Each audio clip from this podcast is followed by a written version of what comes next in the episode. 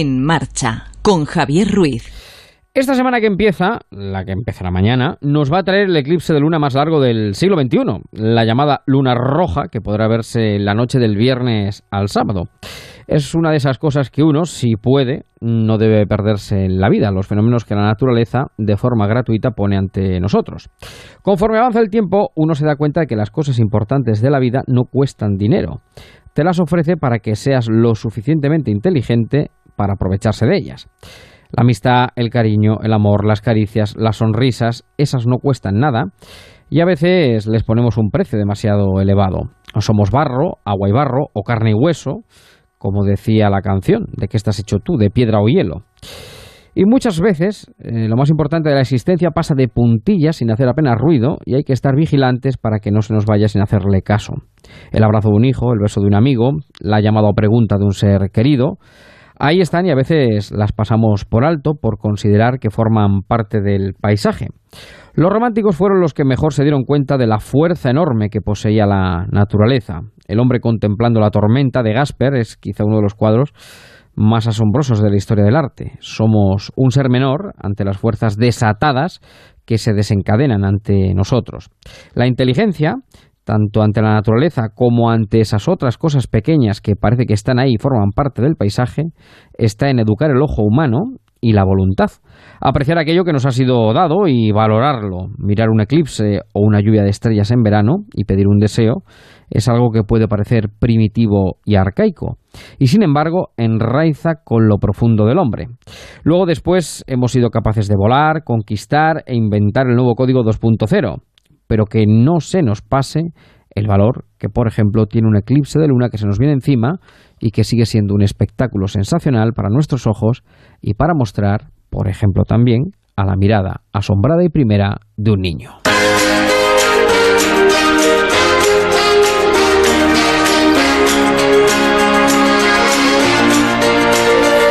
En marcha, Javier Ruiz.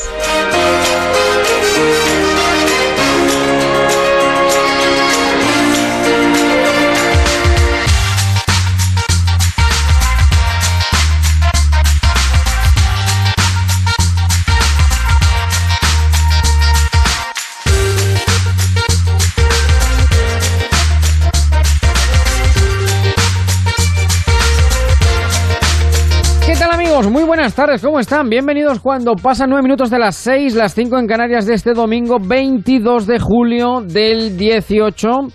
Hemos llegado ya a este punto domingo tarde, operación retorno, regreso de aquellos que han aprovechado el fin de semana para salir, darse una vuelta. Vamos a hablar de motor en este tiempo de radio que ahora comenzamos. Hablaremos con Paco Martín, con Antonio Nogueiro, hablaremos, bueno, del verano, de ese verano que está ante nosotros y que no cuesta dinero, con nuestro presidente del Club del Optimista, con Pedro Antonio Morejón, el verano mediterráneo del que comenzamos a hablar la pasada semana. Vendrá también por aquí nuestra querida Paloma Baena para los eh, mejores, las mejores clases de estilismo que podemos tener. Hoy vamos a hablar de bodas, de bodas.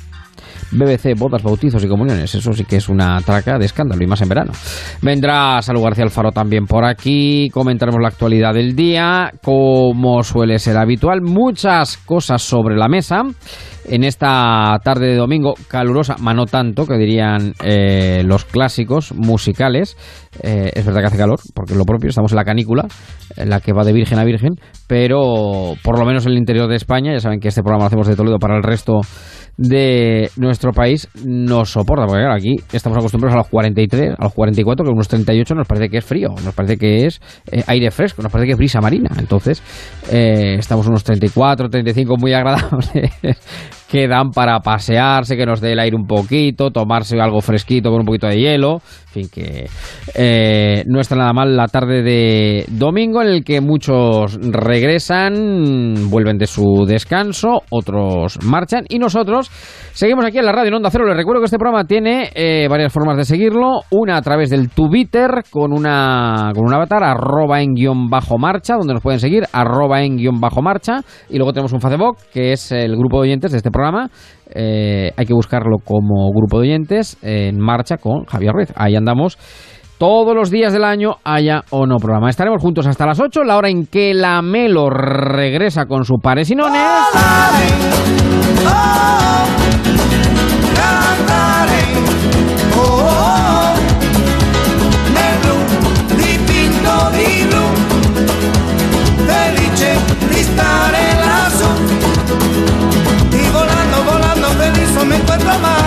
Cosas que contar esta tarde, pero vamos a arrancar por algo. Decíamos en nuestras soleares, que ya no son lunerías, que esta semana que arranca mañana lo hará con un eclipse de luna. Bueno, la semana trae un eclipse de luna, o sea, el viernes, la noche del viernes al sábado, que ya lo vamos adelantando porque son unas cosas que merece la pena ver. Decíamos que las cosas importantes de la vida no cuestan dinero, pero otras sí otras sí. Y para eso también nosotros estamos aquí en marcha. Este programa que tiene soluciones para todo. La semana que viene está prevista eh, otro está previsto otro acontecimiento que afecta a un buen número de personas. Según hemos podido ver o leer, hasta 75.000 he visto yo por ahí, personas que podrían verse afectadas por la huelga de Ryanair la huelga de la compañía low cost con la que, en fin, muchos podemos volar y hacer viajes baratos y precisamente para bueno minimizar el efecto o para que al menos no nos cueste más de lo debido quiero yo saludar a mi viajera empedernida que la tengo dando vueltas es verdad que por la península que en este caso no se me ha ido más lejos. Paloma Gallego qué tal buenas tardes cómo estás Hola, qué tal muy buenas tardes creo que atascada no pues afortunadamente ya no pero hemos dejado atrás una importante retención en la 4 a la altura de Martín Malo poco antes de llegar a la Carolina a la altura de Guarromán a causa de un accidente de un coche que eh, se estaba llevando ya la grúa. Eh, bueno, pues ahora hay tráfico fluido, pero hemos estado parados unos 30 minutos aproximadamente, así que esa zona que ya no está colapsada, pero que sí ha registrado esta importante retención a causa de ese accidente que por fortuna se ha saldado sin heridos graves. Bueno, pues avisado los conductores que vayan por la carretera de Andalucía que vuelvan Camino a Madrid antes de la Carolina, retención a causa de un accidente. Bueno, eh, en este caso Paloma se transporta eh, de forma terrestre, pero son muchas las veces... Yo estoy en marcha como tu programa. exacto, eso siempre. Pero son muchas las veces que, bueno, has volado, es una viajera impenitente eh, y lo has hecho también, en este caso con, con Ryanair. Y quería yo contar contigo para que de tu mano y de los amigos de Facua sepamos pues un poquito qué podemos hacer eh, ante esa convocatoria, puesto que es verdad que, claro, eh, eso también es entendible en un momento dado, claro, que los trabajadores de una compañía quieren hacer el mayor daño posible, claro, ¿cuándo convoca huelga? Pues en operación salida, en operación retorno, cuando la gente se va de vacaciones. Pero claro, al que tenga comprado su billete, eh, la alegría que le da es maravillosa, claro. Es como para tocar, eh, hacer un zapateado. Pues sí, podríamos titular como el verano de la marmota, porque cada época estival eh, pues asistimos a una convocatoria de huelga, de huelga sea por tierra o por aire, que deja pues sin viaje a miles de clientes. Se hacen una de las épocas del año, como decías, pues en el que más tráfico aéreo se registra, con el objetivo claro de que esa protesta se deje sentir y llegue el mensaje, en este caso de los tripulantes de cabina, que son los que han convocado esta huelga para los días 25 y 26 de julio, para esta semana. Miércoles, eh, jueves, miércoles, jueves. Miércoles y jueves, sí. Lo anunciaron hace tres semanas, eh, como decimos, convocan los tripulantes de cabina y tienen sus motivos. Vamos a intentar, por una parte, explicarlos. No sé si consolará a quienes eh, ya tenían el billete sacado para estos días que luego también contaremos eh, cómo deben actuar, porque también queremos acordarnos de esos viajeros que no van a poder eh, coger los vuelos previstos esos días, sobre todo para aclarar a qué tienen derecho y qué es lo que pueden reclamar, que también hay mucho que hablar en este asunto. En total se van a cancelar aproximadamente 300 vuelos diarios en nuestro país. Esta huelga también se ha convocado en otros países como Bélgica, Portugal o Italia. En total, más de 50.000 afectados a diario en España. Clientes afectados eh, que, como decimos, tendrían vuelo o que partía o que tenía como destino nuestro país. Se cancelan vuelos, pues, por ejemplo, como los que unen Ibiza y Venecia, Barcelona y Valladolid, en fin, Madrid y Londres un sinfín de destinos que durante esos días no van a volar, aunque también hablaremos de los servicios mínimos que ha fijado el Ministerio de Fomento. La cuestión, ¿qué ha llevado a los tripulantes de cabina a convocar esta huelga? Reivindican la aplicación de la legislación nacional en materia laboral y sindical a todos los tripulantes que prestan sus servicios en nuestro país y que sus contratos se rijan bajo la legislación española. Es decir, lo que piden es que se ciña todo contrato a la legislación española y no a la irlandesa se quejan, un dato a tener en cuenta, un 75% de la plantilla, algo más de 1.400 trabajadores de Ryanair, está contratada a través de empresas de trabajo temporal. Esto significa que no tienen un salario base y que solo cobran por las horas de vuelo. Así que, aclarados los motivos, vamos a ver qué nos ha contado la empresa, cómo ha informado a los afectados. Lo ha hecho eh, con siete días de antelación, Ryanair ha emitido un comunicado diciendo que se ha puesto en contacto con todos los clientes, que han eh, puesto en contacto con el 88% de los clientes de nuestro país y que asegura que se les va a ofrecer la posibilidad de reubicarse en un vuelo alternativo que vaya a operar siete días antes o siete días después del día en el que tuviesen previsto ese vuelo o también podrán recibir el reembolso de sus billetes. La cuestión es que eh, llega el turno de reclamar, de que el viajero sepa a qué tiene derecho y qué opción es la que mejor le conviene. Porque imagínate el caso de una persona, tú mismo, que podrías haber reservado eh, este billete a través de la adquisición de un paquete completo que incluye el... El desplazamiento. En la ciudad y el alojamiento. Eh, bueno, pues hay que saber a qué se puede reclamar porque la Agencia Estatal de Seguridad Aérea ha advertido de que Ryanair tendrá que pagar entre 250 y 600 euros en función de la distancia del vuelo, una compensación obligatoria, pero Ryanair ha dicho que de esto nanay, que solo va a rebuscar a los pasajeros o reembolsar el billete, que no pagará ni un euro más de indemnización. Es decir, que si uno pierde una noche de alojamiento, Ryanair está anunciando ya que no se va a hacer cargo de, esa cantidad de dinero. Bueno, está con nosotros también Miguel Ángel Serrano, que es eh, miembro de Facua. ¿Qué tal, Miguel Ángel? Buenas tardes. Hola. Un, dos, tres. Hola. Hola, ¿qué tal Miguel Ángel? Buenas tardes, ¿cómo estás? Hola, ¿qué tal? Bueno, eh, ¿qué pueden hacer aquellas personas que tengan adquirido un billete para este próximo miércoles o jueves en esta compañía de vuelo? ¿Qué mecanismos legales están a nuestro alcance? Bueno, a ver, en primer lugar hay que tener en cuenta que debido a que son vuelos que parten desde España es aplicable el Reglamento Europeo de Transporte de Pasajeros, el Reglamento Europeo 261-2004. Entonces, en principio tenemos derecho a que nos, proporcionen o la devolución del vuelo o que nos, mm, nos alojen, vamos a decirlo así, en un transporte alternativo, en un vuelo alternativo, ¿no? que nos permita llegar al destino. Y en cualquier caso tenemos derecho a una serie de compensaciones que se podrían dividir en, en dos grandes grupos. Las primeras serían las compensaciones tasadas que vienen en el propio Reglamento Europeo que comentaba, que van en función del kilometraje del vuelo de 250 a 600 euros. Y el segundo grupo de compensaciones serían otras posibles indemnizaciones por daño y perjuicio que el pasajero hubiera padecido. De hecho, el propio Tribunal de, Justicia de la Unión Europea, en una sentencia de 2011, ya aclaró que las compensaciones del Reglamento Europeo no obstaculizaban o no impedían que el, que el consumidor pudiera ser indemnizado conforme a otro tipo de, de daños que pudiera haber padecido en función de, de, la legislación de su país, ¿no? Y ahí incluiríamos tanto los daños patrimoniales, por ejemplo, noche de, hoteles perdidas, posibles viajes alternativos perdidos, como el posible daño moral que hubiéramos padecido por el incumplimiento del contrato al final de transporte, de lo que se trata, ¿no? Mm. Eh, Miguel Ángel, buenas tardes. Eh, eso es lo que aseguran desde la Agencia Estatal de Seguridad Aérea, pero Ryanair también está diciendo que al tratarse por las características de la convocatoria de esta huelga no entraría dentro de ese reglamento el tener que hacer frente a indemnizaciones tan lógicas y que estarán sufriendo quienes tenían el vuelo para esos días, como es, por ejemplo, o perder una noche de alojamiento no reembolsable o tener, por ejemplo, que alojarse una noche más si lo que le han cancelado es el vuelo de vuelta. Esto que está esa teoría de Ryanair es aplicable en este caso o no?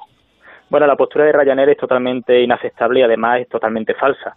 Eh, hay que decir dos cosas. La primera, eh, la huelga y además si lo viene estableciendo la jurisprudencia, tanto la jurisprudencia española como la jurisprudencia del Tribunal de Justicia de la Unión Europea, de hecho en una reciente sentencia, si no me falla la memoria, de abril de este mismo año, si son huelgas previsibles, eh, no pueden considerarse como causa extraordinaria o supuesto de fuerza mayor que evitasen la aplicación tanto de las compensaciones del reglamento europeo como de otras posibles indemnizaciones. Nos encontramos ante un conflicto laboral que además un rápido vistazo a la hemeroteca pues nos permite comprobar que viene desde primavera incluso si no de meses anteriores y que además ha sido anunciado y que la empresa era consciente del mismo y podía haber puesto soluciones más que suficientes de forma anticipada para que los pasajeros no se vieran afectados por este tipo de comportamiento empresarial, ¿no? Que al final de lo que se trata de que el pasajero no tenga por qué sufrir ninguna consecuencia por un problema interno empresarial que, pueda sufrir esta aerolínea o cualquier otra, por lo que en principio no serían, no sería, como digo, supuesto de fuerza mayor o supuesto de causa extraordinaria. Y después, por otro lado, el propio reglamento europeo trae una serie de excepciones para lo que serían las compensaciones del propio reglamento europeo que no se cumplen en ninguno de los casos. Son tres excepciones en el caso de cancelación. Primero, que nos informe con una antelación de, de un mínimo de 15 días, ya nos está dando. La segunda, que se, que se nos avise entre 15 días y 7 días, que en principio sería el supuesto en el que nos encontramos, pero siempre y cuando el transporte alternativo que nos ofrezcan no salga con una antelación superior a dos horas del contratado y no llegue con un retraso superior a cuatro horas de lo que teníamos contratado. Y el tercer supuesto, que nos avisen con menos de siete días de antelación, pero que el transporte alternativo que nos ofrezcan no salga con menos de una hora de antelación ni, ni llegue con más de dos horas de retraso al, al destino previsto. ¿no? Como estabais diciendo antes, los vuelos alternativos que están ofreciendo Ryanair son para días posteriores, por lo cual no está cumpliendo. Que no es para el mismo día, claro, claro. Claro, no, está cumpliendo ninguna de las excepciones. por, lo tanto, por un lado, ni es una huelga que permita ser considerada por las características que tiene como, como una causa excepcional supuesto de fuerza mayor, y vuelvo a insistir, así, así lo ha aclarado múltiples resoluciones judiciales españolas y recientemente una sentencia del Tribunal de Justicia de la Unión Europea sobre un caso de huelga salvaje en una, en una aerolínea, y por otro lado tampoco estamos ante ninguno de los tres supuestos que recoge la literalidad del reglamento en su artículo 5, por lo cual la, la actitud de Ryanair es inadmisible. De hecho, desde Facua el viernes pasado nos dirigimos directamente al, Ministerio de Fomento pidiéndole que vigile este comportamiento empresarial, que vigile cuál es la información que Ryanair está dando a todos sus consumidores por diferentes medios y que en caso de que esté informando que no pueden solicitar compensaciones o que estén diciendo que que, no cabe compensación en, este supuesto, que procedan a sancionarlo, ya que el, el, tema de sancionar lo que sería el inicio de expedientes sancionadores depende del gobierno de cada país, en este caso del gobierno de España. O sea, que la cuestión y el consejo al pasajero es que bien solicite el reembolso de ese billete, la reubicación y la indemnización, a pesar de lo que está diciendo Ryanair. Estamos acostumbrándonos a que eh, cada fecha clave, bien Navidades, Puentes o la época estival, se produzcan estas huelgas, que uno eh, siempre que vuela sabe que entra en ese, en ese bombo de cancelaciones. Eh, pero también se entiende, por otra parte, esos motivos que decimos además no son nuevos. El funcionamiento de esta empresa ya se ha puesto en entredicho desde hace mucho tiempo. Bueno, en cualquier caso, nosotros desde Facua respetamos escrupulosamente, como no podría ser otra forma, el derecho fundamental de huelga, pero también hay que recordar que nuestra Constitución recoge igualmente el derecho a libre circulación de personas y de mercadería. Y desde luego lo que no es de recibo, efectivamente, y lo que no, y lo que no es de recibo es que todos estos conflictos laborales al final terminen repercutiendo sobre la parte que no tiene nada que ver y la parte más débil, que es el consumidor y usuario. Eso es lo que no es de recibo y mucho menos en una época vacacional como la que nos encontramos, ¿no? Y lo que todavía es menos de recibo es que una aerolínea se permite el lujo, se permita el lujo de informar incorrectamente a todos sus consumidores eh, de que no tienen derecho a solicitar una serie de, compensaciones que primero vienen establecidas en una normativa de aplicación directa a los 27 países miembros de la Unión Europea mm. y que además son, son automáticas, van en función del kilometraje del vuelo y como decía antes, como no se ha dado ninguna clase de excepción que pudiera evitar la aplicación de la misma, hay que aplicarlas y por otro lado también hay que informar a los usuarios de que están en su derecho de reclamar por cualquier otro daño que pudieran haber padecido con independencia de la naturaleza del mismo. La recomendación que realizamos desde FACO es que se reclame, que se reclame primero ante Ryanair y si tenemos una respuesta negativa de esta empresa habrá que ver qué otra vía se puede seguir, ¿no? En principio denuncia ante la Agencia Estatal de Seguridad Aérea y probablemente después habría que plantearse la posibilidad de presentar alguna clase de demanda ante los tribunales de justicia. Eso sí, que los demandantes se armen de paciencia, porque saben que van a reclamar a, a, una empresa en la que no hay nadie al otro lado, es decir, no hay teléfono al que llamar, sino se hace todo vía mail eh, y con mucha dificultad y mucho papel de burocracia, con lo cual mucho ánimo paciencia, eh, que se armen de paciencia y que reclamen. sí, eh, efectivamente, paciencia y también un toque de atención al Ministerio de, Fomento y demás responsables de, de, nuestro de nuestro gobierno, ¿no? Si tenemos una empresa con este tipo de características que encima dificulta que el consumidor pueda ejercitar su derecho, lo que hay que hacer es dejarse tontería e iniciar de una vez por todas un expediente sancionador serio contra dicha empresa para que respete los derechos de todos los usuarios y no se vuelvan a reproducir este comportamiento en un futuro. La verdad que Ryanair tiene una cosa, muchas cosas positivas, que es los vuelos low cost, pero claro, evidentemente, eh, nunca mejor dicho, a qué precio luego, eh, cuando vienen dadas de, esta manera. Bueno, pues solamente queríamos informar de cara sobre todo a aquellos eh, viajeros en vacaciones en verano que tuvieran su billete porque hasta ahora sigue convocada esa huelga, miércoles y jueves. 75.000 personas en principio que se verán afectadas en España. Pues Miguel Ángel, un abrazo grande y gracias por atendernos una tarde de domingo. Un saludo. Muchas gracias a vosotros, un saludo. Bueno, Paloma, y tú también paciencia. Bueno, ya ha pasado el atasco, ¿no? Ya, con lo Ya ha pasado, ya ha pasado. Vía libre, vía libre. vía Paciencia libre. también a quienes vuelven por carretera, sobre todo a los que regresan. Los que inician ahora las vacaciones se lo toman como a filosofía, pero los que regresamos, Eso es, eso un es. es poquito más de paciencia nos hace falta. de aquella manera. Bueno, pues cuídate mucho. Un beso muy grande. Un, Un beso, saludo. adiós. Precisamente en carretera nos ponemos porque hoy ha habido Gran Premio de Fórmula 1 y con Metal Lube ya saben que lo mejor para los roces vamos a conocer cómo ha ido ese Gran Premio que hemos podido seguir también en Onda Cero.es. Paco Martín, ¿qué tal? Muy buenas tardes. Hola, buenas tardes, don Javier. ¿Cómo le va la vida, querido amigo? Bueno, bueno, vamos, vamos bien, vamos haciendo camino, como decían, ¿no? Como decía el poeta, sí señor, el, el- que ha hecho camino hoy es Hamilton, tengo entendido.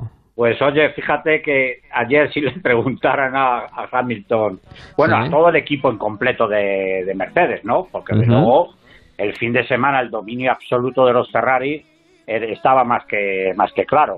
Sí, Pero sí. es verdad que, que, bueno, fíjate que hoy el Gran Premio, eh, Hamilton, que además tuvo un problema en, en la, en la P3 y la verdad Sí. es que tuvo que, que re- re- reparar el coche, con lo cual pasaba a la decimocuarta posición en la salida de la parrilla de salida. Eso es. Y ha tenido que ir remontando uno a uno, uno a uno, pero vamos, el ritmo iba bien y los Ferraris también iban bien, que estaban ahí delante. Pero, pero, pero, claro, ahí hay luego una estrategia y Sí. luego el protagonista al final, a falta de 12 vueltas de final de carrera, pues aparece la lluvia, porque la lluvia esa que ha trastocado todos los, todos los temas y tal. Y de luego la estrategia de, de Mercedes ha funcionado a, la a las mil maravillas, porque Sí, sí. el cambio del del neumático ha ido directamente a ultra a ultra blando, ¿Mm? por pensando en que bueno ya estaban cayendo las primeras gotas y demás. Dice bueno pues yo pongo ultra blandos que con que con, la con el ultra blando todavía me puedo defender en caso que lloviera, porque no todo el circuito en ese momento cuando aparece la lluvia en Ujú. todo el- a lo largo del trazado del circuito estaba eh, con agua Eh, mojado. eh, era Alemania, ¿no? Hockenheim. Claro, Alemania, Eh, Hockenheim. Alemania. Eso es, Exacto, sí, sí, sí. Hockenheim. Y ah, claro, pero a partir de ahí, pues, pues bueno, ha empezado a ganar posiciones, posiciones. Entran a boxes los, los equipos a, a cambiar neumáticos, Mm. pero claro, luego ah, la verdad que el fallo de, de Vettel, él Mm. mismo lo ha reconocido. O sea, Claro. evidentemente, eh, yendo liderando la carrera como lo estaba Vettel que estaba en la liderando, pole, que salió, claro, que salió. Claro, primero, claro, pero estaba liderando la carrera Sí, sí. a- a- al margen de las vueltas esas donde ha tenido que entrar a cambiar neumáticos, pero luego la carrera estaba clara. Ahora Mm. Sí, sí. bien, eh, arriesgado tanto y demás que, bueno, él mismo además eh, lo ha reconocido. Es un error, ha pedido disculpas al, al equipo, ha, sido un error suyo porque Raikkonen ha terminado tercero detrás del. Pero claro, los dos Mercedes han dicho mía, primero y segundo. O sea, te Sí, señor. que Se han llevado el gato al agua. equipo Mercedes no le podían decir es, ¿y qué va a es. pasar mañana? Pues ah, lo que ha pasado ha sido eso. Pero bueno, esa es la Fórmula 1, ¿eh? Bueno, y, y con la carrera, ¿cómo queda la general? ¿Cómo queda el campeonato? En la 188 con Hamilton se ha puesto líder, claro, es que hoy Vettel ha hecho Sí. cero. Sí, y con sí, estaba 8, con lo cual pues se pone a 172 eh, Vettel y Sí. 188 Hamilton, con lo cual se pone Ajá. líder otra vez del Mundial y con una diferencia importante, claro. Bueno, O sea y cuéntame para... Vamos a no ver el próximo Gran Premio la próxima Sí. semana, el próximo fin de semana en Sí. Hungaroring, en Hungría. Hungría. Vamos a vamos a ver cómo, cómo responden ahí, sobre todo la climatología también, claro. Bueno, y tanto para los de Fórmula 1 como sobre todo para los que vuelven ahora esta tarde de domingo, cuéntame lo de Metal Lube, que es lo fundamental, lo esencial, lo básico, el roce y Metal Lube, que es el antídoto perfecto. Hombre, la verdad es que vamos a ver los Fórmula 1 y los y los coches de calle. Eso es. Eso tienen que tener, sobre todo porque es Metal Lube, que es, el- es un producto que es antifricción totalmente, es un 95%. Y sobre todo ahora, cómo trabaja la temperatura motor en esta época del año, en verano, con esas, eh, con esas temperaturas, está trabajando mucho más bajo. Consumo reducimos casi un, pues casi un 8% reducimos el consumo. Pero lo más importante, lo más importante de Metal Lube es que nos protege el motor en caso de un día de pérdida de fluidos, aceite o gasolina, nos Sí. permite hacer 25 o 30 kilómetros sin ningún problema. Y además las propiedades del Metal Lube lo ponemos en el motor o, el- o también vale para cajas de cambio. Lo Eso ponemos es. y nos duran 100.000 kilómetros, ¿eh? O sea, las Pues, propiedades. o sea que... Con Metal conocemos la información del mundo del motor, en este caso de la Fórmula 1, y con nuestro gran Paco Martín, Todo- querido... y- Dime, y dime, todo el mundo, Javier, todo el mundo pregunta, ¿eh? ¿Y dónde lo puede comprar? ¿Y dónde lo puedo comprar, Paco? Efectivamente, pues hombre, eh, usted entra en la, en la web en metallube.es, que ojo, se escribe con doble L, metallube, con B de Barcelona, punto es. Y ahí le salen a ustedes todas las tiendas de accesorios recambios que hay en España. Pero también directamente se puede hacer el pedido que, oye, en 24 horas y por 52 euritos lo tenemos en casa, ¿eh? Ahí está, sí señor, Metanyuve, ahí entramos derechos. Pues querido Paco, Paco Martín, un abrazo enorme, cuídate mucho, un saludo. Igualmente, muchas gracias. Chao, adiós, adiós, adiós. Seguimos en marcha en Onda Cero, un segundito. Ponte en marcha con Onda Cero. Oye, Lourdes, ¿tú tienes alarma? Sí, la de Securitas Direct. ¿Y qué tal? Es que queremos ponernos una alarma en casa antes de irnos de vacaciones. Ah, yo estoy muy contenta. Te quitas de un montón de problemas. Además, que también nos la pusimos antes de irnos de vacaciones y te vas tranquila. Protege tu hogar con Securitas Direct, la empresa líder de alarmas en España. Llama ahora al 945 45 45 o calcula online en securitasdirect.es. Recuerda, 945 45 45. Onda Cero. Madrid. ¿Sientes que tu futuro está en la televisión? A3 Media Formación es tu lugar. Prepárate para trabajar en programas informativos con los profesionales de A3 Media. Realización, reporterismo, locución, edición y mucho más. De forma práctica, en nuestras instalaciones y con la garantía del grupo A3 Media. Apúntate ya. Infórmate en atresmediaformación.com o llama al 91 623 0303. A3 Media Formación, porque el futuro es audiovisual. Llega el ofertón del verano en Ocasión Plus. 16% de descuento en todos los coches. Sí, sí, como lo oyes. 16% de descuento en todos nuestros coches a partir del año 2010. Oferta válida hasta el 31 de julio. Consultar condiciones en ocasiónplus.com. Ocasión Plus en Getafe, La Roza, Rivas, Collado Villalba y en ocasiónplus.com. Ven a las rebajas de Muebles a Dama. Con descuentos del 30 al 50% en muebles, en sofás y en una amplia gama de dormitorios y colchones. Transporte y montaje gratuitos y la mejor financiación. 24 meses sin intereses. Aprovecha las rebajas de Muebles a Dama. Ven a la calle General Ricardo 190 o entra en mueblesadama.com. Cocina tradicional gallega en Asfontes. Marisco, pulpo, pescados y carnes de la tierra. Calle General Laci 10 en Atocha. Reserva en asfontes.com.es. Galicia en su mesa. Hola, ¿los cursos de vigilante de seguridad? Vengo a informarme. Bienvenido a Forma Emplean. Sígueme. Te enseño las aulas. Ah, pero ¿las clases son presenciales? Sí, la teoría cada día. Ah, sí. Sí, y además gimnasio y galería de tiro. Genial. Ya tengo ganas de empezar. Y nos encargamos de todos tus trámites. Forma Emplean, tu formación para el empleo. 91 563 2351, calle Cartagena 70. ¿Sabes que las humedades pueden salirte muy caras si no las tratas a tiempo? Ahorra tiempo y dinero llamando a Murprotec y elimínalas de raíz. Pide tu diagnóstico gratuito, personalizado sin compromiso y con una garantía de hasta 30 años.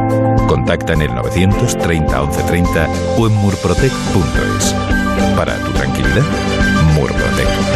Garantía de calidad. Alquiler. Acción de alquilar. Negocio por el que se cede una cosa a una persona durante un tiempo a cambio de una rentabilidad. Seguro. Adjetivo. Que es cierto. Libre y exento de todo peligro o riesgo. Si piensa en alquilar, ya sabe. Alquiler seguro. 902 37 57 77. Alquiler seguro. 902 37 57 77. Facebook, Twitter, YouTube. Hay más de un medio para que nos sigas. ¿Cuál te gusta más? Onda Cero es la radio que siempre va contigo, porque estamos en las redes sociales para que nos sigas, para que opines, para que compartas noticias. Onda Cero.es, más y mejor. Ponte en marcha con Javier Ruiz.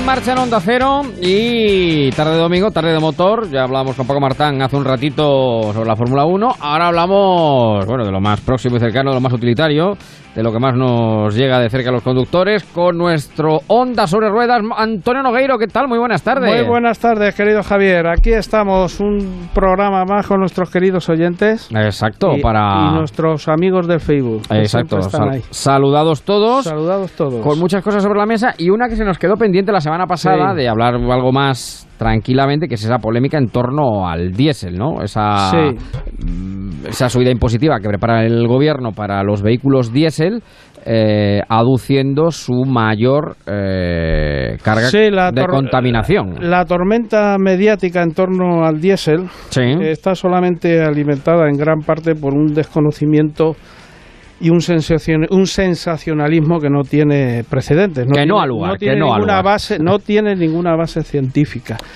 Eh, hablábamos de los tipos de, motores. Vamos a ver, en el diésel dijimos la semana pasada que el CO contamina exactamente igual, menos que la gasolina. Donde sí contamina es en NOx, en el dióxido de nitrógeno, porque consume bastante más aire. Eso lo, lo quedamos claro. Y las partículas también las contamina más que la gasolina. Pero ¿qué ocurre? La gasolina en CO contamina más, casi el doble que el diésel sí que es verdad que en, el dióxido de nitrógeno es la mitad y en las partículas también la mitad. O sea que la gasolina, eh, contamina más en el caso eh, que en el diésel, ¿no? El diésel, exactamente. Tenemos el GNC y el GLP. Son los dos gases que tenemos, como derivan también del, petróleo. Estos, el CO, emiten, pues se quedan a la mitad. O sea, de cinco partes contaminarían tres. ¿Sabes? Igual que un punto menos, digamos, que la gasolina. Y en el dióxido de nitrógeno, aquí sí que barren, contaminarían una parte nada más, pero también contamina, y partículas también echan. La verdad es que bastante menos, ¿sabes? Eso es más o menos lo que contamina un coche. ¿Qué es lo que ocurre con el diésel, Javier? Pues el coche diésel se, eh, ha, renovado tanto, ha llegado a una perfección absoluta, pues a través de la inyección directa, eh, que pulveriza prácticamente el aceite, la trampa de NOS, que ya hablamos, que atrapa todo el tipo de, partículas, eh, y luego con el filtro también. la trampa de NOS elimina gran parte del dióxido de nitrógeno, casi lo anula. Sí y el filtro de partículas pues atrapa todas las partículas que se emiten al aire. Sí que es verdad que los gasolinas está previsto ¿eh? que se pongan también un filtro de partículas y entonces sí que van a contaminar bastante menos. Y luego está la recirculación de gases, la válvula EGR, que, es, la, que es recircula otra vez todos los gases del, del diésel para que contamine menos. Esta batería de medidas hace que un diésel del Euro 6 contamina exactamente igual de forma diferente, pero igual que uno de gasolina. Un diésel del Euro 6. sí, que es la última jornada que ha salido. Tener en cuenta que las etiquetas medioambientales, eh, que es lo que están exigiendo ahora, a partir del Euro 5 tienen ya eh, tienen etiqueta medioambiental con lo cual significa que pueden entrar perfectamente a las ciudades. Es un vehículo ecológico, todos van dotados de filtro de partículas. Pero a partir del Euro 6, que ya llevan a Blue, ¿eh? que es, un, es una superación todavía mucho más superior, elimina ya muchísimo más las partículas, ten en cuenta que examinando un coche homólogo a la gasolina, ¿eh? hay una diferencia de un 0,2 nada más entre un diésel y un gasolina, con lo cual prácticamente es inexistente, teniendo en cuenta que el diésel emite menos CO que la gasolina. ¿Por qué? Pues porque consume menos combustible fósil. Si es que encima es un motor más eficiente, claro, genera mayor potencia y a la misma cantidad de, velocidad. aquí la discordia está que efectivamente que el motor diésel es más eficiente. Totalmente más eficiente. Más económico. Muchísimo más económico. Podríamos profundizar, dar datos Y, mucho Luego están los vehículos pesados, están los camiones. bueno, claro, que van todos. Pero ya llevan urea todos, ¿eh? ya llevan urea, llevan el Blue, ¿eh? que también ellos eh, empiezan a contaminar. Tú dime cómo mueves un camión de 500 caballos, 40 toneladas, que lo mueve como un turismo, ya me contarás con qué combustible mueves eso. El diésel, el diésel no puede parecer, no puede desaparecer jamás. ¿Por qué? Mientras se, se estemos procesando el petróleo, Sí. ¿Eh? Mientras el, el, petróleo se consuma, no puede desaparecer porque es un subproducto del petróleo. Con lo cual, con lo cual aquí, pues, lo que, en fin, es que costaría más eliminarlo. Sí, sí. Eh, y, dejarlo. ¿Qué ocurre? Que en eso lo aprovechó uno de los grandes padres creadores, que fue Rudolf Diesel, pobrecillo, en el siglo, principio del siglo XX, inventó ese, ese subproducto del petróleo, de licuar el petróleo, que era el gasóleo, y produjo y combustió ese, hizo ese motor. Con lo cual, pues eh, si un motor diésel eh, contamina prácticamente lo mismo que un motor de gasolina. Ahora mismo sí. Eh, mejor además la eficiencia, la eficiencia sigue siendo económico, claro. Si el gobierno quiere grabar arguyendo precisamente ese, esa contaminación, esa, mm, bueno, digamos, ese daño que se provoca al medio ambiente, eh, con estos datos sobre la mesa, lo que uno infiere, puesto que el 60-70% de la flota eh, de vehículos española es diésel, pues que quiere meterle la mano en la cartera al ciudadano, No, pero mira, básicamente. Javier, es decir, meter dato- la mano en la cartera y ponerlo boca abajo. Hay un dato que es demoledor. Desde el 2013 Ujú. ¿eh? Se ha reducido un 50% las emisiones del, del dióxido de nitrógeno en los Sí. coches modernos. Un 55%. Y esos ya, los anteriores al 2013, Sí. ya llevan la tarjeta ecológica, ¿eh? La pegatina ecológica. ¿Qué pasa con el diésel de segunda mano? No pasa absolutamente nada. Aquí sí va a prevalecer. Todos los que tengan tarjeta ecológica van a seguir valiendo, porque encima eran siempre más caros, Y- porque eran mejores. Y por tanto, insisto, la discordia aquí viene sobre todo porque efectivamente se ha demostrado que es más eficiente el motor diésel que el motor gasolina.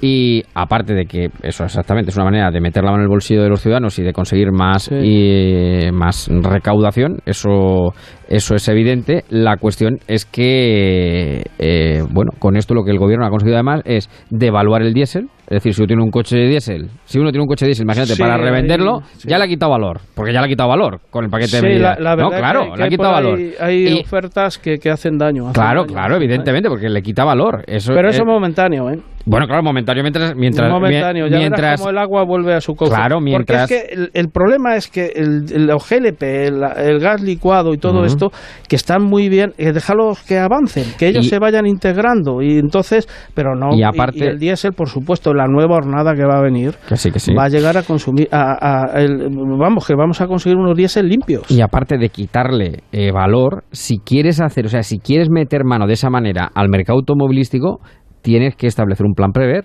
Quiero decir, porque es que el 70%, es decir, el 70% de los turismos que se mueven por este país es que son diésel. Claro, es y se le ve tanto el plumero, es decir, se le ve tanto el plumero al señor Sánchez nada más llegar, se le ve tantísimo el plumero, claro, que- que- es decir, cuidado a la cartera. Bueno, sé que querías hablar de los ciclistas, no sé si no, te, va, te- Sí. te, dejo un minuto para hablar un poco de la conducción Bueno, mira, eh, yo, en bicicleta. es que sabemos que últimamente eh, hay noticias muy trágicas de muerte de ciclistas que tienen un, de- un denominador común y es que los, eh, los atropella una persona que va bajo los efectos del alcohol y las drogas y demás. Eh, ya a mí me ha hablado mucha gente sobre el comportamiento de los ciclistas. Yo quisiera recordar que los ciclistas eh, también eh, Es un vehículo más de la es carretera. un vehículo más de la carretera pueden ir como mucho en paralelo ¿eh? No pueden circular por las aceras siempre y cuando el ayuntamiento no se lo autorice el casco es obligatorio, yo desde luego lo aconsejaría en cualquier momento. De los menores siempre en ciudad. En ciudad no sé por qué no, no lo exigen, es una locura que un ciclista no se ponga el casco. Y luego te voy a decir, están sometidos a, a multas, ¿eh? O sea, vamos a ver, no les pueden quitar puntos, ¿eh? Sí. Pero si un juez, si ocasiona un accidente grave, una imprudencia grave, sí le puede sancionar y prohibirle conducir vehículos. ¿eh? Eso hay que tenerlo en cuenta. Y, está sometido en todo momento pues al- a, lo que es el uso racional de, de la bicicleta y de, y de la conducción. Eso es lo, lo que un ciclista tiene, tiene que hacer, que también tiene unos deberes y unas, unas obligaciones. En autovía no puede circular, que se ha visto por ahí algunos, salvo que lo exprese, que Sí. ninguna lo expresa. Eh, ya te digo, el casco y sobre todo de noche tiene que ir perfectamente con sus luces y sus luces reflectantes, ¿sabes? Porque así pues facilita facilita pues que sea visible a los demás vehículos, ¿sabes? Bueno, pues prudencia, precaución, como decía Perla de Huelva, precaución amigo conductor, porque el ciclista es un vehículo más eh, que va por la carretera. Y bueno, hablaremos del alcohol, del Pegasus en otro Sí. momento, porque se nos echa el tiempo encima. Y viene viene un líder, El. Ford Focus, ¿no? Sí. ¿Cuál? El nuevo Focus. ¿Pero cómo, se, pero cómo se llama? ¿El apellido completo? El Ford Focus, Focus, renueva, se va un mito, se va un mito, que es el que hay actualmente, que lleva 20 años en el mercado, pero el que viene, el que viene es revolucionario, Sí. innovador, dinámico, espacioso, es una plataforma nueva y es tremendamente premium, ¿eh? se Bueno. sube de escalón. Lo vamos a apuntar, Hay lo que, hay que seguir a este coche. En nuestro Puede ser- museo, en nuestro museo, que ya saben que donde Noguero pone el ojo pone la bala, ahí lo, lo metemos. El ya sabes Focus que donde lo ponemos le hacemos premium, ¿eh? Correcto, correcto. Líder de venta. Y viva el diésel. Bueno, querido amigo, te deseo lo mejor, cuídate mucho. Muy bien, querido y nos Javier. sentimos la semana que viene. Onda sobre ruedas, en Onda Cero.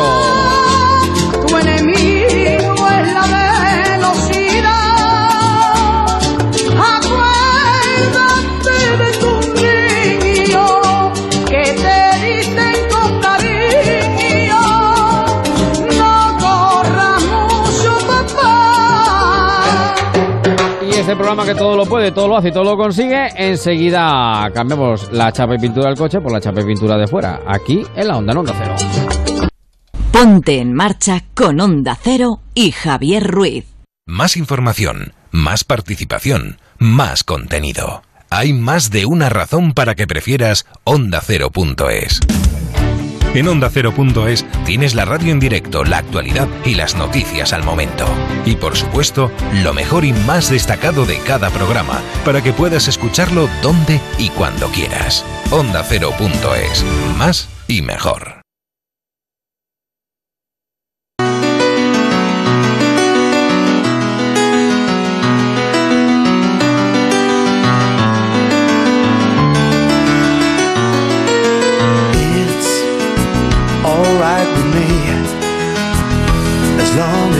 Pues en marcha, ya saben que tenemos este año estilista personal. Lo que nos hace falta, sí que a ver, sí que los que no nos hace gracia, porque no tenemos que buscar. Tenemos que buscar. ¿Por dónde? ¿Dónde saca el chico para tanto como destaca? Porque uno tiene lo que tiene, tiene a Paloma Baena. ¿Qué tal? Muy buenas tardes. Muy buenas tardes, ¿Cómo te va la vida? Muy bien aquí. Encantada otra vez de estar contigo. Igualmente, igualmente nuestra maquilladora estilista palomabaena.com. Eh, la pasada semana hablábamos un poquito del maquillaje en verano, de todo el partido que se le puede sacar, algunos trucos para que dure más, para perdurarlo a lo largo del día, que no evite, en fin, que no haga demasiado daño la sudoración. Pero me decía Paloma, claro, que ella está a pie de calle de obra y dice, tú no sabes la cantidad, porque la gente, fíjate qué cosas. Yo pensaba que no, pero Se la casa. cantidad de bodas. La gente se casa, así que nos vamos de boda.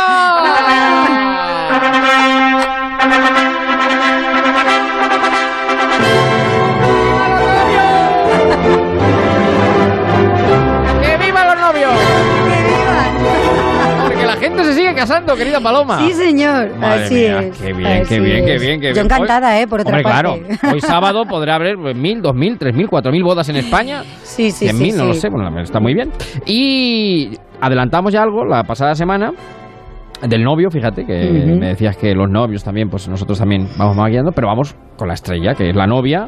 Bueno, a ver, ¿cómo, cómo se tiene, cómo se debe maquillar una novia para su gran día? Mira, eh, importante, importantísimo es eh, respetar un poquito lo que, cómo es la novia. Es decir, una chica que generalmente no se maquilla, pues no puede ir el día de su boda disfrazada o como una puerta. Jamás podemos hacer algo así, nunca. Ni al revés, una chica que se maquilla mucho, no, las novias tienen que ir naturales.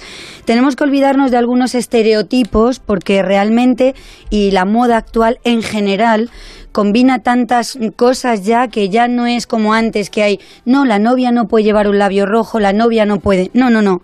La novia puede llevar lo que quiera, respetando su identidad y siendo como es ella. Entonces, yo te voy a explicar un poquito cómo generalmente lo solemos hacer todos los profesionales, pues es hacemos una prueba previa de maquillaje Sí, y sí, de sí. peluquería. Eh, en esa prueba, pues eh, conjugamos un poquito lo que la novia nos enseña. Quizá ella se ha metido y ha visto en internet eh, algunas, algunos peinados y algunos looks que le que le pueden gustan. gustar. Eso es. Y luego intentamos adaptar eso un poquito a sus rasgos, a su fisonomía, a su pelo y a sus complementos. ¿Qué vestido vas a llevar? ¿Vas a llevar velo? ¿Vas a llevar tocado? Claro. Y de todo eso hacemos el look personalizado para la novia. Correcto. Así es como Es un conjunto. empezamos a te- funcionar. hay que tener en cuenta que tu maquilladora, tu estilista, pues te va a decir cosas que, te van a favorecer, que te van a ir bien. Por Porque supuesto. para eso encarga. Eso ¿Se, te, es. se te ha dado el caso de que alguno se te revuelva que diga, que diga que no, que no, que yo esto lo quiero así, lo quiero así? Tú me dirás, ah, pero esto Sí. es B. Sí, sí, sí, sí, sí. Eso pasa. Hay chicas que tienen las ideas muy, Muy claras, claras. y bueno, y, y- o- o- o- u otra cosa que suele pasar es que durante muchos años se han Sí. maquillado de una manera específica Sí. y a lo mejor concretamente eso que se hacen no es lo más favorecedor, Sí. pero ya le puedes decir tú y 30 contigo. Que le queda mejor otra cosa que, Que como no. ella no se vea, Bueno, no pues se está. ve. Bueno, pues tú intentas, pues eso, Sí. adaptarte y aún así. Claro, pues, también a la persona, evidentemente. Exactamente, eso, eh, porque al final ella es la que tiene que ir contenta y la que Sin tiene duda, que ir segura duda. de sí misma y Sin confiada. duda, sin duda. Entonces, bueno, pues teniendo esto en cuenta, sí, Sí. que es cierto también que hay tendencias, aunque yo te comentaba que eh, actualmente no hay unos estereotipos, pero sí que hay tendencias que las novias es cierto que respetan. Por ejemplo, que pues me gustaría hablarte brevemente de los peinados. Venga, los, peinados de novia, venga. los peinados hace unos años eran mucho más en rococó, mucho más repeinados, Sí, mucho más recargados. Y a- exactamente. Y actualmente no. Mira, yo esta tarde, eh, noche, Sí. eh, Sí, sí, sí, sí, sí, sí, esta tarde noche tienes una boda. Exactamente. Y es de una chica que ha querido ondas, Ajá. sin más. Sí, sí. Su pelito suelto, con sus ondas, con una coronita de flores y no quiere nada más. Ajá. No quiere recogidos, ni quiere tirabuzones, ni quiere... No quiere Algo nada. sencillo. Entonces se llevan mucho las trenzas, los peinados románticos, los recogidos muy desenfadados Sí. para que incluso si a lo largo de la boda eh, a la chica se le va soltando el pelo y se le va cayendo una mechita y se le va todavía les gusta más. Eso. Entonces esta es una tendencia y cada vez mucho más acentuada, con la cual yo estoy, por cierto, totalmente de acuerdo, me encanta. Lo que Es- siempre se dice, sencilla la par que elegante. Totalmente, es cierto, Es que es es, así. totalmente real, Además, así que es. así. Bueno, eh, eso la novia, hoy no tenemos mucho tiempo, pero pero sería eh, inabarcable. Sí. Pero, ¿y las invitadas? Porque las invitadas, claro, también hay que tener en cuenta si es boda de día, boda de noche, supongo, claro. Igual que para el tema de la ropa y los complementos tenemos en cuenta un poquito este detalle, para el tema del maquillaje también. Es, normalmente es lo que hablábamos la semana pasada, maquillajes Sí. más de noche para bodas más de noche y que son en tonos más como más intensos, más, Más oscuros. Nos sí. permitimos otras licencias, más ahumados y demás. Sí. Para bodas de día no es que no vayamos a hacer un ahumado, no es que no vayamos a utilizar un tono intenso, pero a lo mejor hacemos un ahumado en vez de en tonos grises y negros, pues a lo mejor en tonos marrones y ocres Sí, que también quedan sí, muy bonitos. sí. Es un poquito jugar con esto. Y un par de duditas de novias. Venga. Y me va a durar el maquillaje durante decir, todo el día. claro. ¿Qué y yo hacer? ¿Qué me caso en verano y, y, y tú crees que luego no. Pues mira, la gota gorda. Exactamente. Hombre, como les digo yo a las novias, digo, vamos a ver, chicas, si os vais a hacer fotos a las 3 de la tarde en el puente San Martín, No. Yo no, no, el no, sol no. no os lo puedo tapar, ojalá, Claro, y eso no va a poder ser así. Pero sí que es cierto que tanto los productos que vamos a utilizar Sí. son de primerísimas marcas que están perfectamente pensados para la duración, para evitar los brillos, para evitar. Es cierto. Y van a durar muy y mucho. Tengo novias que me han escrito al día siguiente y me han dicho, Paloma, me acosté a las 4 de la mañana después, de una, después de una fiesta impresionante. Sí. Bueno, y me desmaquillé mm, mm, mm, porque me, y me dio pena quitármelo. Claro, claro, porque me hubiese levantado al día siguiente con, Con el, maquillaje puesto. O sea, sí, que dura. Lo único que quizá pues se tienen que retocar un poquito el labio, sobre todo por la zona de la mucosa. Porque aunque lo pongamos permanente, pues se come, se besa y al final pues se termina se desgastando. desgasta. Pero, por favor, novias, tranquilas, las que se maquillen a las 9 de la mañana tienen boda hasta las 10 de la noche con total Con naturalidad, total. Bueno, pues las bodas, que es un capítulo enorme, sin fin. Eh, la novia tiene que ir guapa, guapa y radiante para la novia. Y de eso se encarga Paloma Baena, nuestra estilista, maquilladora, palomabaena.com. Pues la semana que viene seguimos, ¿te parece? Me parece perfecto, Javi, aquí estaré Por encantada aquí contigo. te veo y te siento. Un beso enorme. Un beso grande.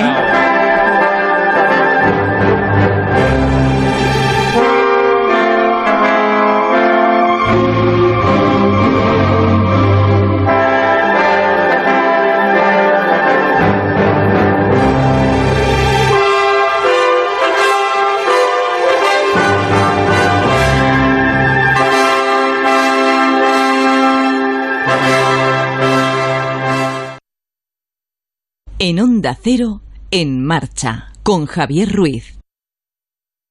Este verano no te la juegues. Disponte a jugar la partida de tu vida.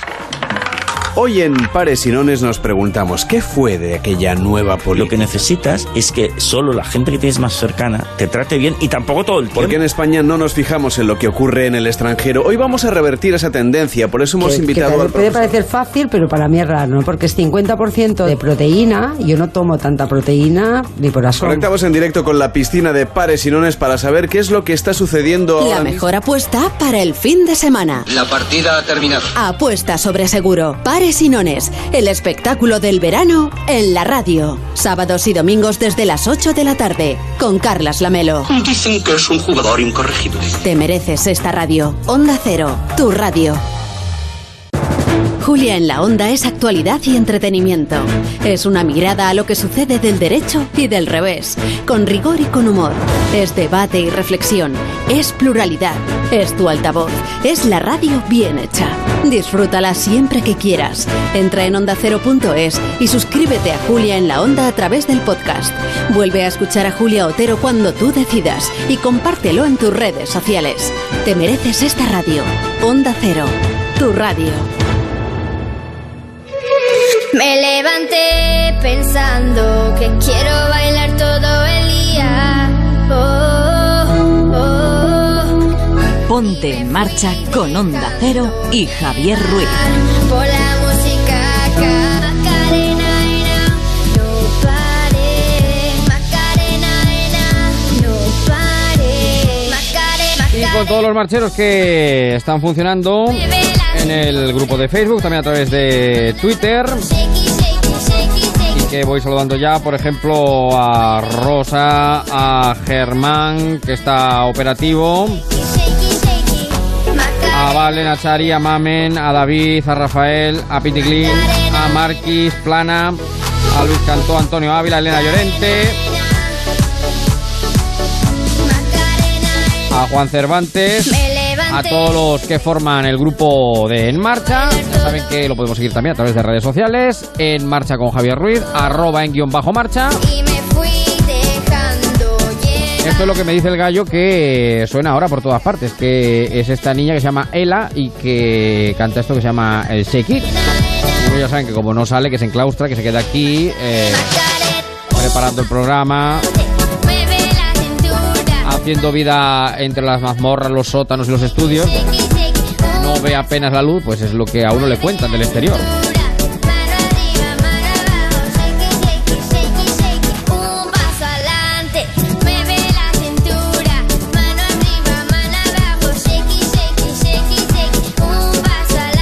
Primera hora muy completa donde le hemos dado muy cancha como debe y merece al tiempo del motor con ese gran premio de Fórmula 1 que hemos vivido hoy, también con nuestras ondas sobre ruedas. El conflicto de Ryanair y después de las 7 vamos a vivir ese verano mediterráneo con Pedro Antonio Morejón, nuestro manual de buenas costumbres con Salu García Alfaro, el mayor eclipse de los últimos tiempos. ¿Cómo ver un eclipse? Sí, sí, sí. También el eclipse tiene protocolo, sí, sí. No es baladí. Y por supuesto nuestro lobby ya la recta final de En Marcha antes de que llegue la Melo y su paresinones. Tardes de verano, tardes de En Marcha, tardes de radio, tardes para refrescarse, que está usted de vuelta. Ponga la radio. El aire acondicionado también, muy importante. Porque ya el aire acondicionado en los coches se vuelve ya prácticamente, yo, todo, todo lo traen y es un bien de primera necesidad. Como para hacerse un viajecito una tarde de julio sin aire acondicionado. Bueno, también se puede bajar las cuatro ventanillas del coche, sacar el brazo por fuera. Bueno, yo no sé si ya está permitido no sacar el brazo por fuera, ¿eh? No diría yo, no voy a decirlo, no va a ser que... eh, pero bueno, poner la radio a todo trapo con las cuatro ventanillas al aire.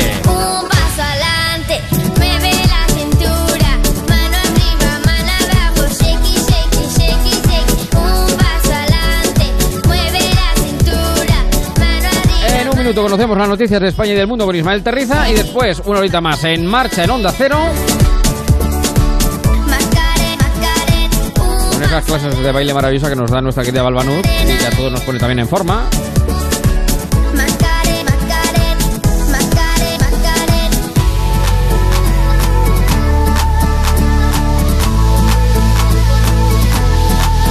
Y con nuestros becarios, Laura Pereira y Marcos Yebra, que también está en la producción, Javier de la Torre la realización. Todo el equipo de En Marcha, una tarde del domingo, la radio sigue en directo. Porque estamos aquí, esto no es un latazo aquí, Manolito del botoncito y raje usted lo que quiera, que no, que no, que no, que son y 59, 46, 47, 48, 49. ¿Van a sonar los pitos? Digo yo que sí, digo yo que no. A ver, sonan los pitos. Ahí están. Como si estuviera preparado, ensayando desde las 6 de la mañana. Noticias. Son las 7, las 6 en Canarias. Noticias en Onda Cero.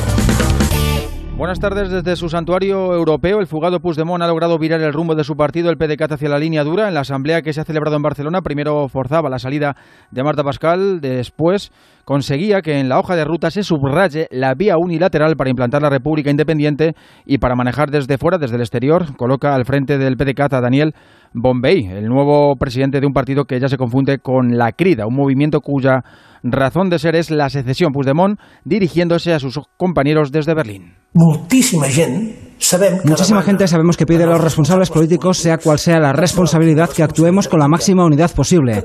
La crida va en la línea de lo que toda esta gente nos está pidiendo. va en la línia del que tota aquesta gent ens està demanant.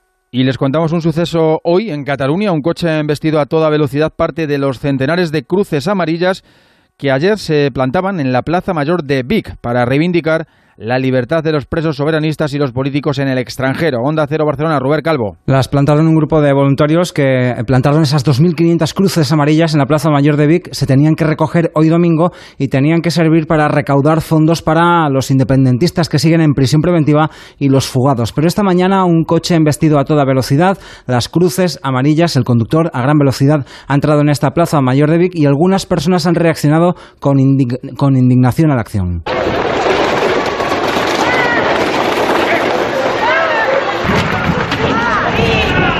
Entrado en la plaza donde había decenas de personas, como escuchamos, y ha empezado a derrumbar esas cruces hasta que ha abandonado la plaza en el mismo coche.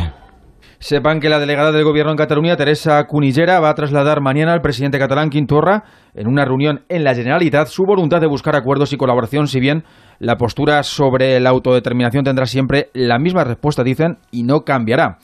Dos hermanos británicos permanecen en prisión provisional en la cárcel de Ibiza acusados de agresión sexual múltiple a una turista de la misma nacionalidad de 29 años a la que conocieron en un bar de San Antonio y forzaron a tomar drogas antes de violarla. Los hechos ocurrieron el miércoles.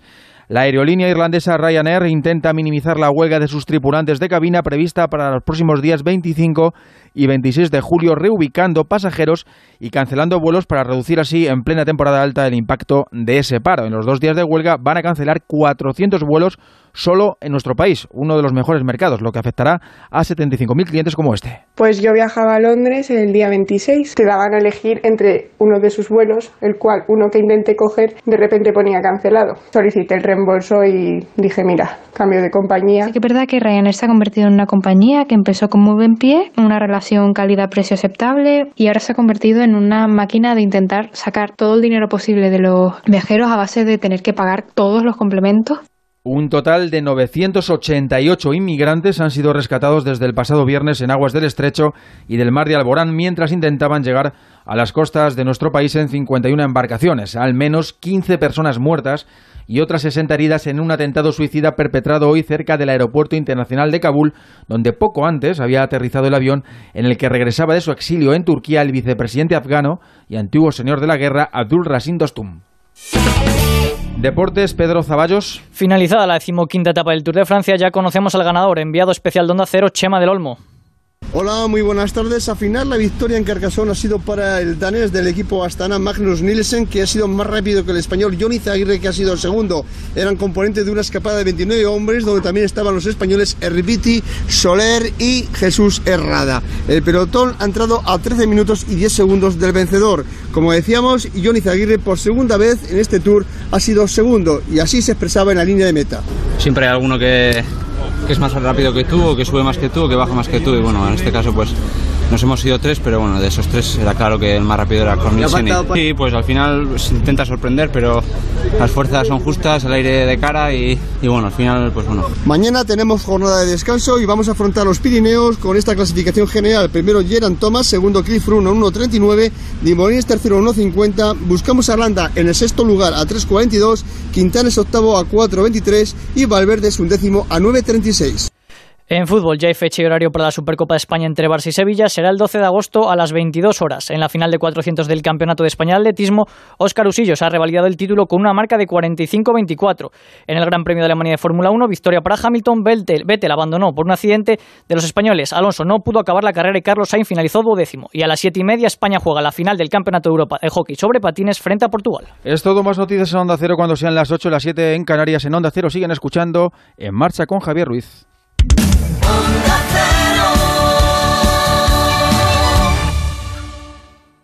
En marcha con Javier Ruiz.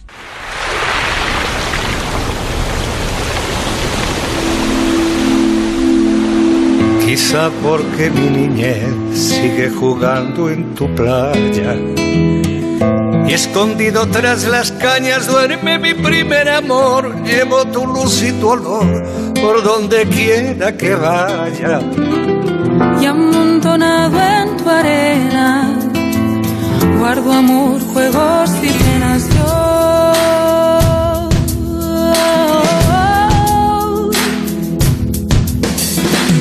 Que en la piel tengo el sabor amargo de llanto. Pues en marcha una tarde de julio más, disfrutando de todas las cosas que nos ofrece el verano, disfrutando del Mediterráneo. Hemos hecho este año un impasse largo, como debe ser el verano, profundo, como es el Mediterráneo, con nuestro querido Pedro Antonio Morejón. ¿Qué tal? Muy buenas tardes. ¿Qué tal? Muy buenas tardes. a ¿Cómo todos. estás? Fenomenal aquí. Nos hemos traído el Mediterráneo a la radio, directamente. Lo, no, lo tenemos aquí. Estamos con los pies Exacto, en el agua. exacto, exacto, exacto. Bueno, porque ya saben, la semana pasada ya lo advertíamos, ¿no? Que vamos a tener varios días en los que con Pedro, pues aprovechando el verano, ya saben que el verano es aquella época del año donde más tiempo tenemos para hacer cosas que habitualmente no podemos, e incluso pensar.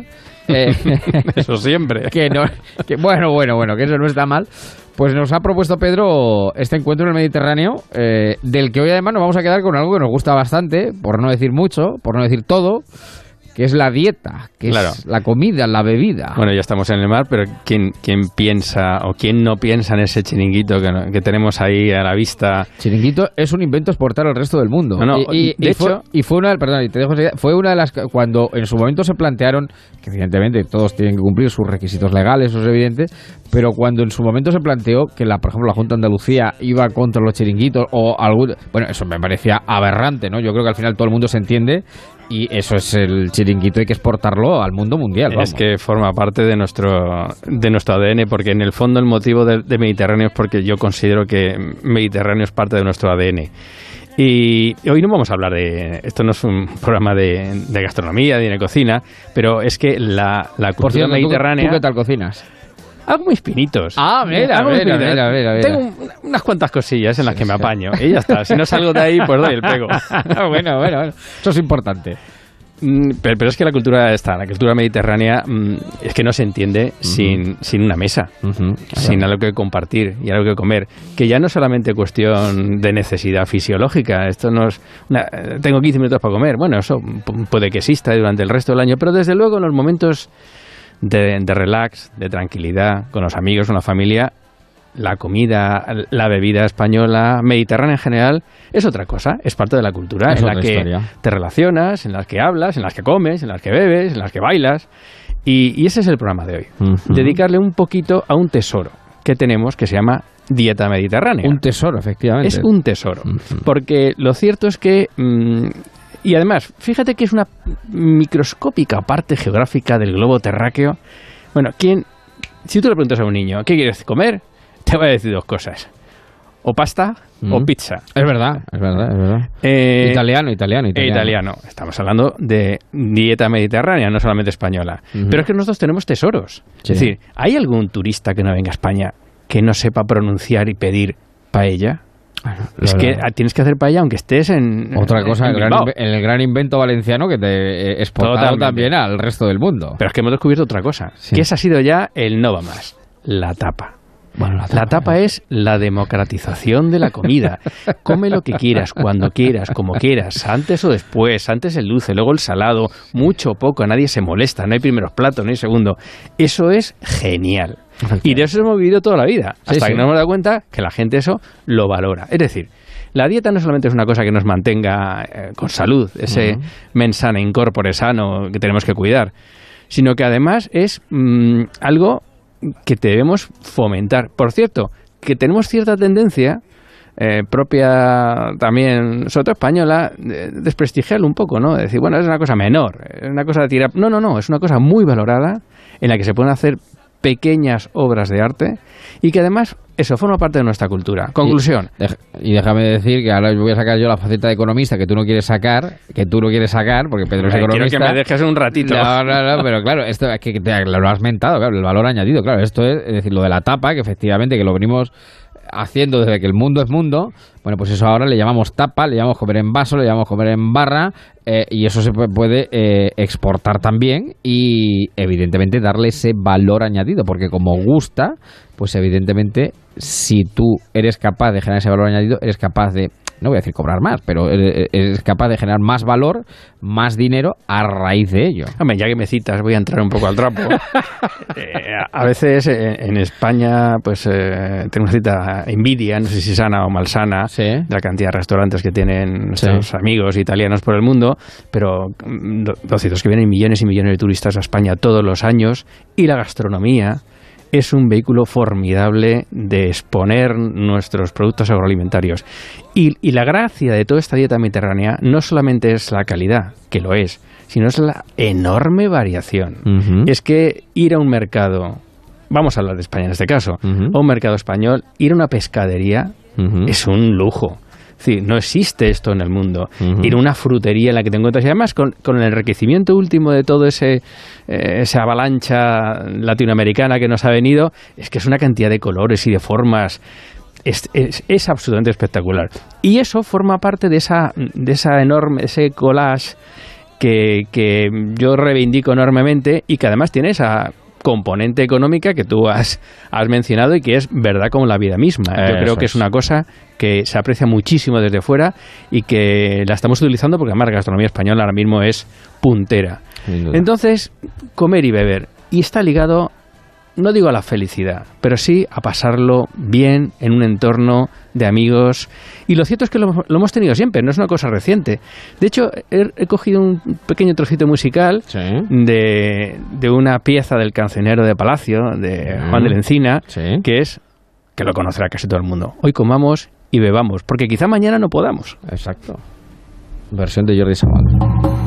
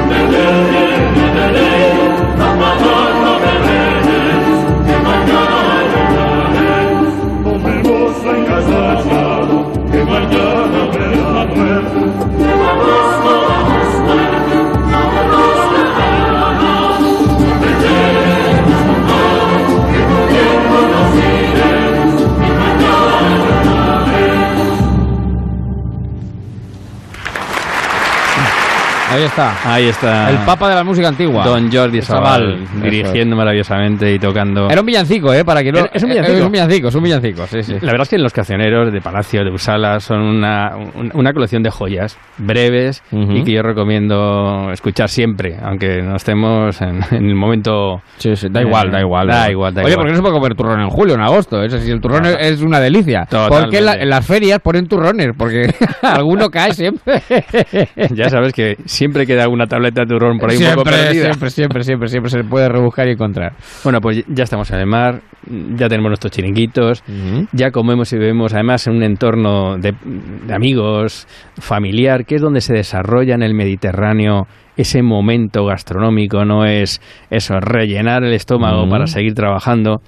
Eh, y, en e- y esa vía de, de tesoro de enorme variación, porque tú fíjate en el entorno del Mediterráneo hemos citado solamente dos países, pero es que, bueno, pues... No, eh, y fíjate Francia, que lo hemos, que bueno, coge también un, eh, un poquito de Mediterráneo y la cultura francesa, hablando de comer y beber, pues los franceses, bueno, la élite, no es La la, comida francesa, pero sin embargo, quizá, claro, la élite, por ese, bueno, ese refinamiento, ese gusto exquisito, ¿no? Que se su- supone, bueno, los franceses ya saben que son, son los que mejor se venden, es, es, es evidente, sí, aunque, aunque no lo fuera, ellos se encargan de que sea, ¿no? Sí, sí, sí. Pero hablabas tú, por ejemplo, con la, con la etapa de la democratización. Claro, evidentemente tú te vas, por ejemplo, a- al mayor o al mejor restaurante parisino, prepara 500, 600 billetes tranquilamente, pero vamos, sin despeinarte demasiado.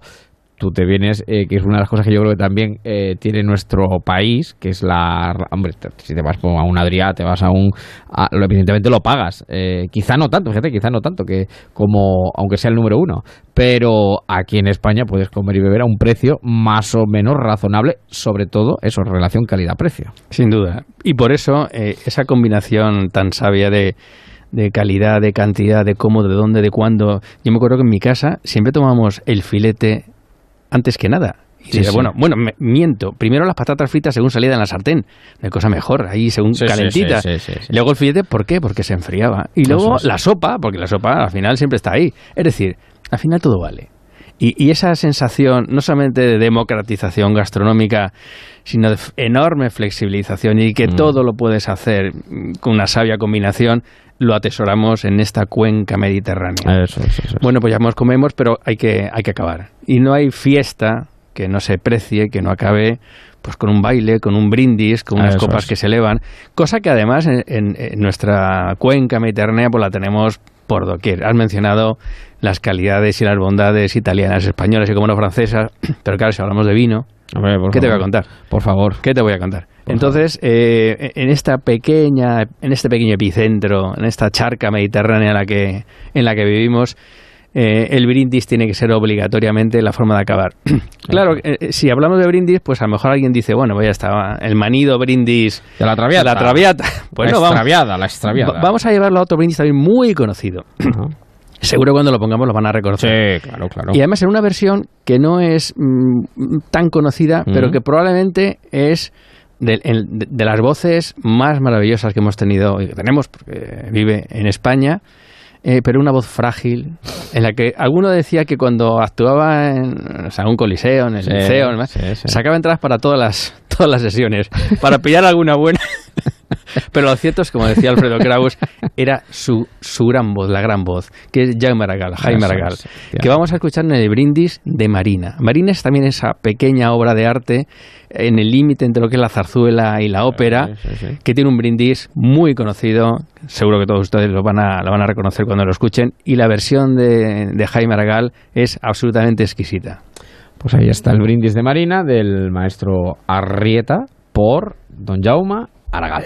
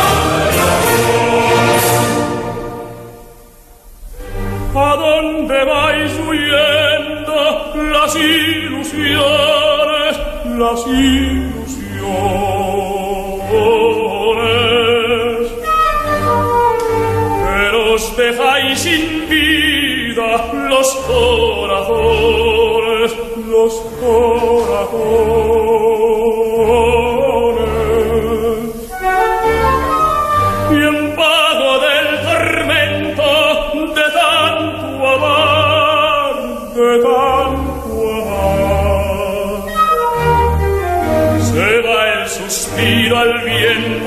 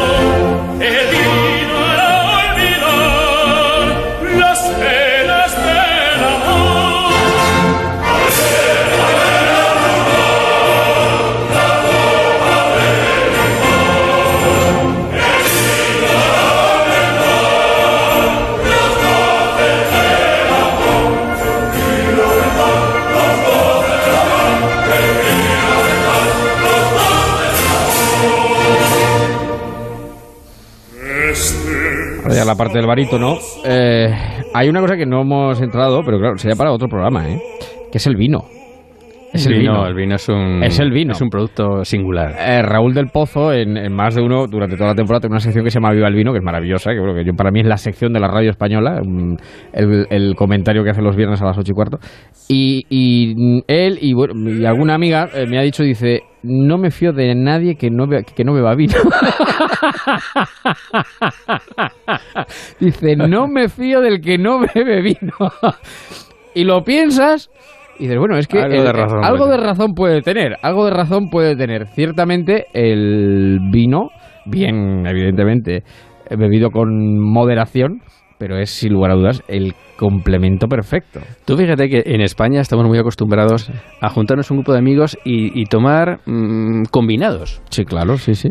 Y la verdad es que a veces se echan de menos que sea justamente una buena botella de vino la que acompañe el grupo de amigos que departen y que hablan y que charlan, el cual probablemente beberían menos y apreciarían otros valores que no eh, el hielo y- Claro, y, claro, alcoholes claro, blancos, ¿no?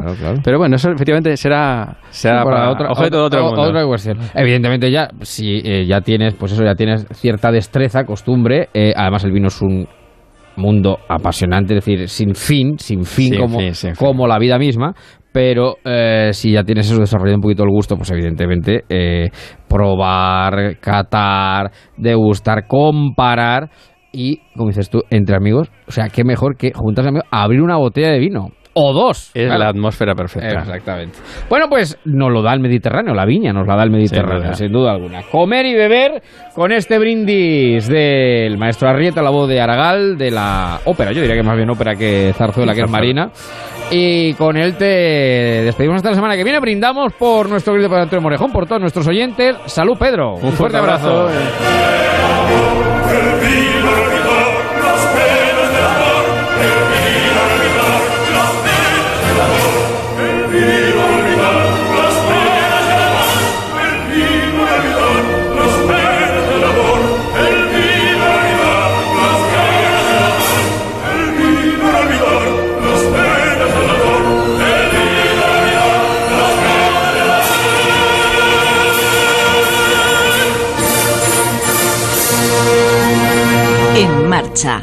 Javier Ruiz.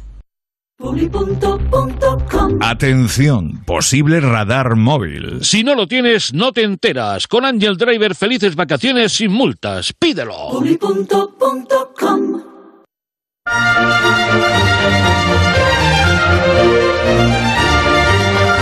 Pues qué bien nos hemos quedado, qué bien nos hemos quedado después del brindis que hemos hecho con nuestro querido Pedro Antonio Morejón. La dieta mediterránea básica, clave, fundamental. 7 y 25, 6 y 25, estamos en marcha en Onda Cero. Hemos empezado a las 6 y 5 con unas soleares sobre la luna, el eclipse de luna. Y me van a permitir que eh, salude y dé la bienvenida a mi querida amiga, compañera, eh, alma mater de un curso de protocolo sensacional, que es Salu García Alfaro. ¿Cómo te va la vida? Buenas tardes. ¿Qué tal, Javi? ¿Cómo estás? ¿Me sientes? ¿Me oyes bien? ¿Me percibes? Sí, alto y claro, como alto y claro, eso es.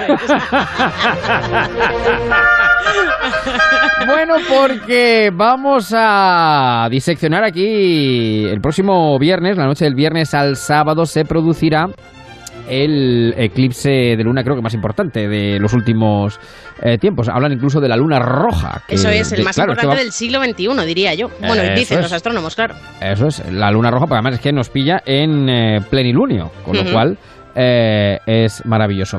Y claro, eh, no todo el mundo sabe o tiene claro lo que hay que hacer. Por supuesto, los astrónomos dan las indicaciones, las pautas para ver el eclipse de luna, pero nosotros vamos a dar otras más primarias, más primitivas. Más básicas, de andar por casa. Más- claro, claro, claro.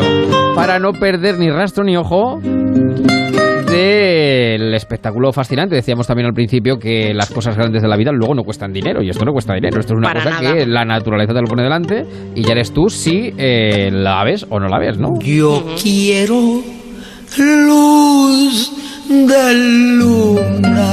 Bueno, pues yo quiero luz de luna como Chabela, así que por favor cuéntanos qué tenemos que hacer para ver bien el eclipse de luna, querida amiga. Mira, hay varias cosas. Yo diría que cuatro cosas importantes. La primera de ellas debemos tener en cuenta la hora, eh, Mm. para que no nos pille desprevenidos. Sobre todo, es verdad que este, bueno, pues se adelanta este eclipse, no será durante Mm. la madrugada, comenzará sobre las 8 y 25 más o menos de, de la tarde-noche y va a terminar casi cuatro horas después, sobre las 12 y 19 de la noche, hora peninsular. Y bueno, pues la duración de la fase total eh, será una hora y 43 minutos y el máximo del eclipse va a tener lugar sobre las 10 y 21 de la noche. Que a esa hora ya sí que es de noche y ya se puede ver que la luna está tapada, ¿no? Y sobre todo será más fácil ver el final del eclipse que el principio del eclipse. Claro, Totalmente, claro, A claro. las 8 y 25, pues con el pedazo de sol que seguramente haya el viernes por la noche va a ser complicado. Sí, eso es. Pero aquellos que quieran pertrecharse, bueno, pues ya saben que eh, desde las 8 y 25 hasta las 12 y 20 de la noche tendremos eclipse la noche del viernes al sábado. Bueno, con estas normas que van a eclipsar al resto de, de- de programas y de manuales al uso, eh, pretendemos mm, explicar, por ejemplo, dónde mirar. Lo primero que, que hay que dejar claro Al es- suelo no, ¿no? Básicamente no al cielo. Se puede Bien. ver desde cualquier sitio de España. Esto es, eh, es lo primero. Y bueno, es verdad que una vez que la luna suba por el horizonte, la podremos ver desde cualquier terraza de un restaurante en el que estemos, un bar, desde el centro de la ciudad o incluso desde nuestra casa. Pero eh, es verdad que hay que buscar una zona despejada, si fuera posible, claro, y mirar hacia el este, es decir, a la zona contraria por la que se pone el sol. El este a la derecha. Eh, Claro, pero mirando, claro, al norte. claro, Claro. aquí, eh. o sea, que hay que a hacer ver, el si sol. es necesario utilizamos una brújula, pero, No, claro.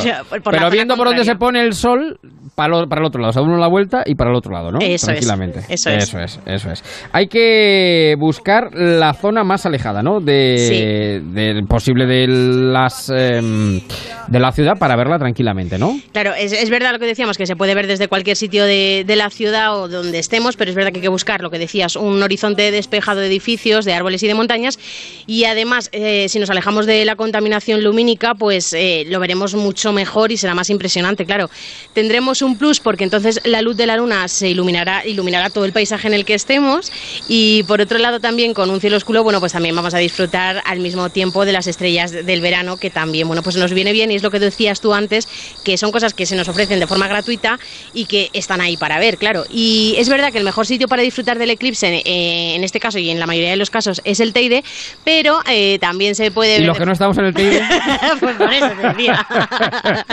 pero los que también... tenemos la atalaya en Ciudad Real aquí el Cerro de los Palos todo lo que tenemos que hacer. Pues desde la atalaya se puede ver perfectamente también, desde el Cerro Sí. de los Palos, pero también, bueno, pues desde cualquier paraje natural, como en Cáceres, en las Islas Atlánticas de Galicia, en Sierra Morena o en la Serranía, en la Serranía de Cuenca, perdón, pues también se puede ver de forma mm, estupenda. Pero lo que se decíamos es que hay que alejarse de- del centro de las ciudades o, pues Ujú. eso, de esa contaminación lumínica, alejarnos un poquito fuera y es una forma también de pasar la noche de algo que se nos ofrece de forma gratuita y que está ahí, ¿no? Ya tenemos plan, ya tenemos plan para, Para el viernes. viernes.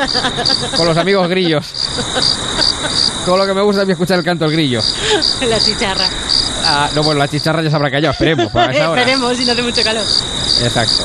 Pues nada, eh, ya estamos en las afueras de la ciudad, estamos mirando al este, hemos llegado al campo, a la atalaya, a algún montículo, eh, estamos con nuestros amigos los grillos. ¿Y qué tenemos que llevar? Porque claro, ¿cómo hay que ir? Pues hay que ¿Qué- neces- ¿De qué nos tenemos que pertrechar? Mira, necesitamos, por decirlo de alguna manera, un equipaje. Unos prismáticos eh, que tengamos por casa. Como Perales, hay que echarle el equipaje. Eso es. Bueno, ¿Y Pues cuál es unos- el equipaje? Unos prismáticos, lo primero. Eh, es Sí. importante, porque por muy malos o viejos que sean, es verdad que los podemos usar para apuntarle a la luna y disfrutar también mejor de, de ese espectáculo, que también se va a ver sin ellos, pero que, oye, mira, que si los tenemos, pues es una buena opción. Pues sí, pues mira, pues lo, que, que ya además estamos cortos de vista, que vemos menos que un, un gato de escayola, Pues pues, tú fíjate, si nos llevamos los prismáticos, eso que nos va a traer, no, nos va a venir muy bien. Claro. Bueno, Y- ¿y qué más? Aparte de los prismáticos, ¿qué más nos tenemos que llevar? Mira, una tumbona, una hamaca de playa o una toalla. ¿Nos vamos a quedar a dormir allí? bueno, pues igual, cuenta. yo conozco Por en alguno- casa. igual se puede echar hasta un pegaojos allí alguno. Pero, de estos rápidos. Pero entre que sale y no sale la luna. Un visto y no visto, un Eso visto y no es, visto. eso un es. Claro. Pero, pues eso, una tumbona, una hamaca de playa o una toalla son también el complemento fe- perfecto, como Qué bien. decía, para estar cómodos, porque si pasamos allí, pues eso, una hora y 40 minutos más o menos que va a durar, pues vamos a estar más cómodos, lo vamos a poder mejor y vamos a disfrutar también más que estar mirando hacia arriba, porque al fin y al cabo, bueno, pues el cuello eh, nos puede molestar. un acaba uno con tortícolis, cuando, va al cine se pone en la última fila. Pues fíjate, eso. O la primera, mejor la primera, dicho. mejor En la dicho. primera. Ey, estás ahí que no... Bueno, y luego, ¿qué más? Eh, hay que abrigarse un poquito, imagino yo, ¿no? Sí, claro. Porque salvo calor humano que haya cercano, lo, lo más, lo más probable es que uno pase frío siendo de noche. Bueno, fresquito, no frío. fresquito, a ¿no? ver, frío no, pero fresquito sí. Además, sobre todo si nos alejamos de, de la ciudad, pues eso, eh, vamos a, a una zona en la que estamos a campo abierto. Sí que es verdad que una sudadera o una chaqueta nos pueden venir muy bien porque al salir de, de esa ciudad, ir a un paraje, pues que eso, que haya árboles o incluso que haya agua, vamos a Ujú. pasar también un poco de frío sí, porque baja la temperatura y, y nos va a venir muy bien. Más que nada, porque si ya nos tumbamos en la tumbona o en la hamaca Eso de la es. playa o en la manta, pues seguramente que cojamos un poco de frío. Pues mira, pues está estupendo. Pues ya tenemos plan para el viernes de la noche. Queridos marcheros, queridos currantes, queridos oyentes de Onda Cero, ya lo saben, viernes noche, a partir de las ocho y media, nueve aproximadamente, dejen solo libre, que llega el mayor eclipse de los últimos tiempos. Y pues nada, ya es que me, me estoy viendo allí contigo, mira, allí sentadito, En la mirando la atalaya, luna. en Ciudad Real. Qué bien, qué maravilla. Y habrá que llevar un bocata, ¿no? Porque- habrá que llevar un bocata para cenar o no cenamos. Total, sí, sí, claro. Pues. Por supuesto, nos podemos llevar lo que queramos Ah, para cenar, algo bueno. de bebida también, es importante, Claro. pues eso, pues una, un agua, un refresco, lo que queramos. Y, y es verdad que es un plan perfecto. Si encima nos llevamos esa cena, pues es estupendo. Claro. Es verdad que Hay que luego hay que matar de dejar todo hambre. recogido, tal y como nos lo hemos encontrado. También. que me quieren matar de hambre.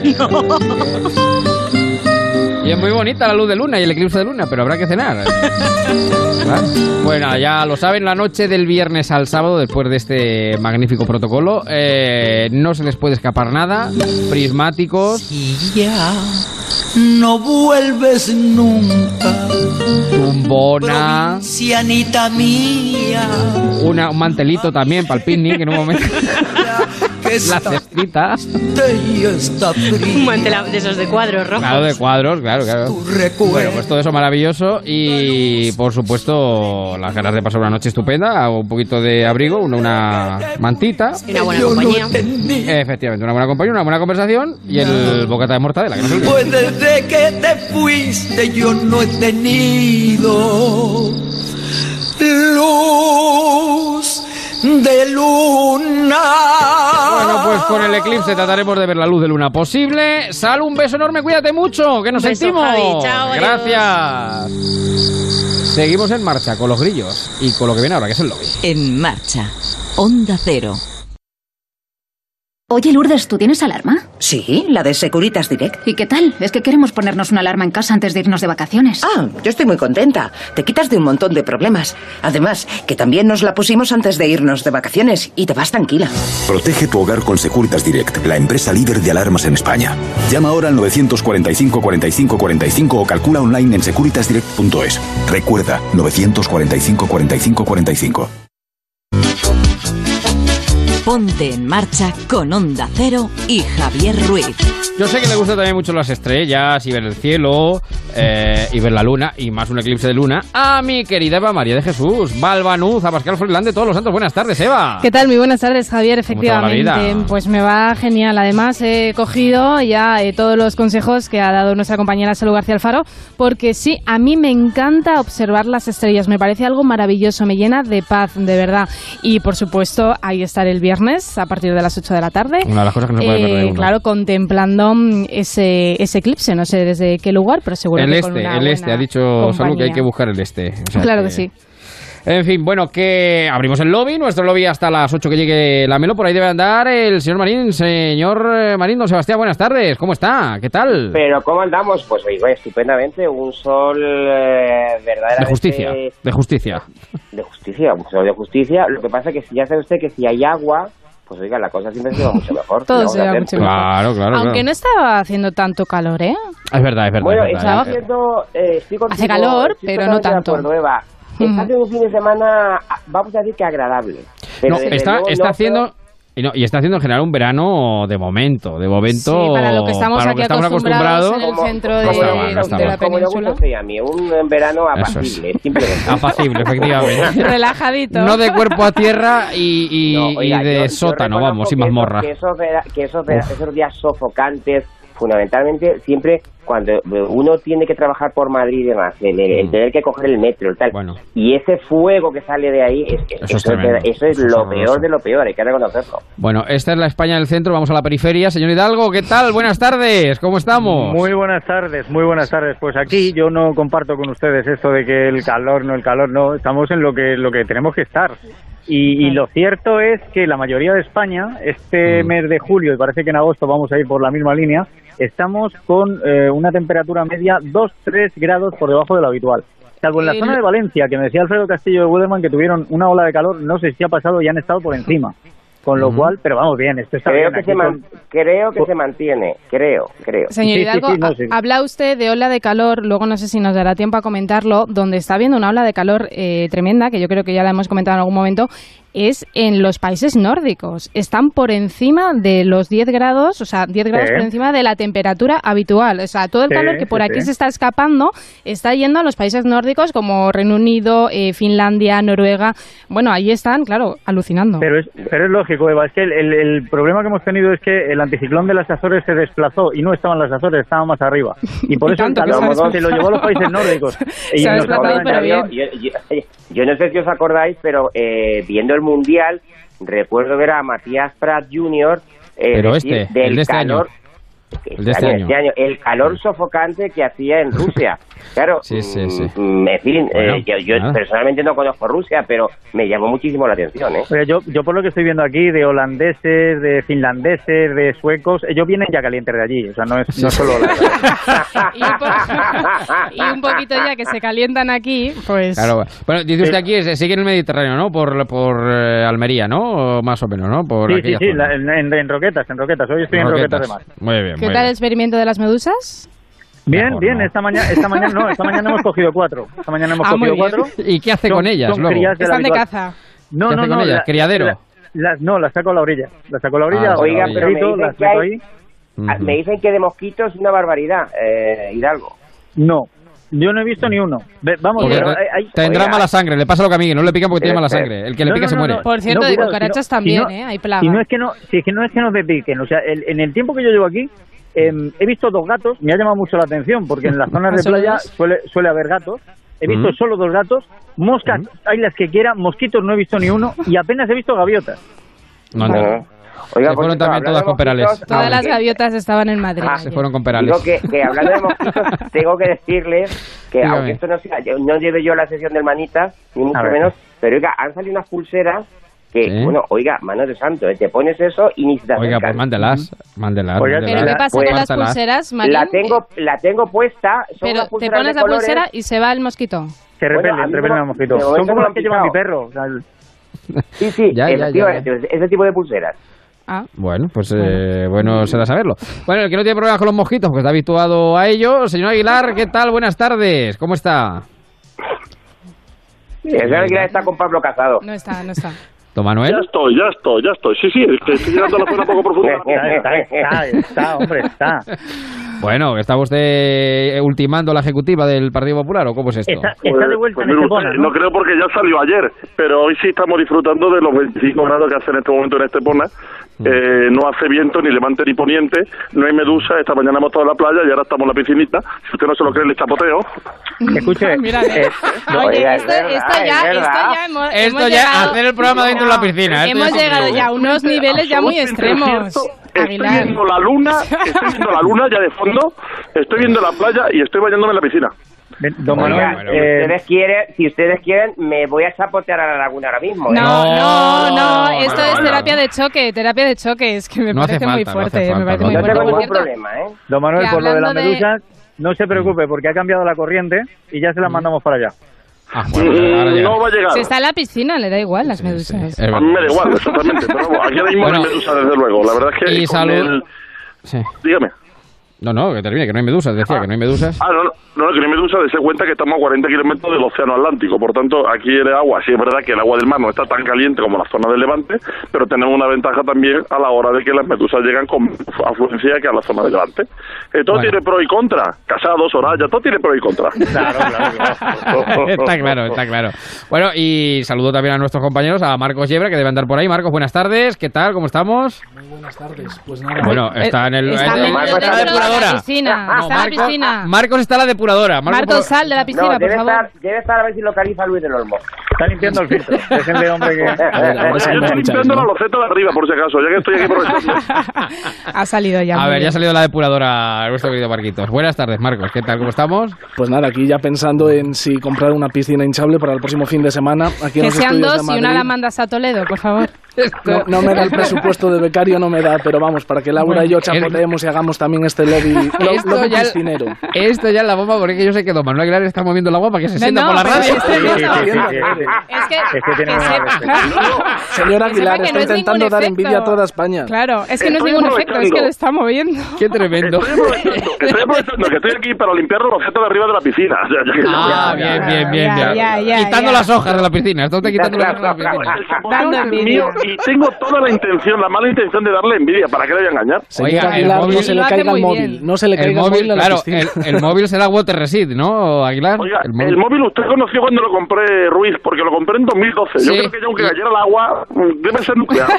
Oiga, resiste, pero la- habrá cambiado la funda desde que no nos vemos, porque era patética. Oiga, el móvil Sí, que usted tiene... la, com- la- bueno, la cambié hace dos años, dura cuatro la anterior. Aguilar, ¿está en una colchoneta o está en el bordillo de la piscina? Estoy, no, no, si me he ido a la parte poco profunda porque no podía nadar y a la vez... Está dentro. está dentro.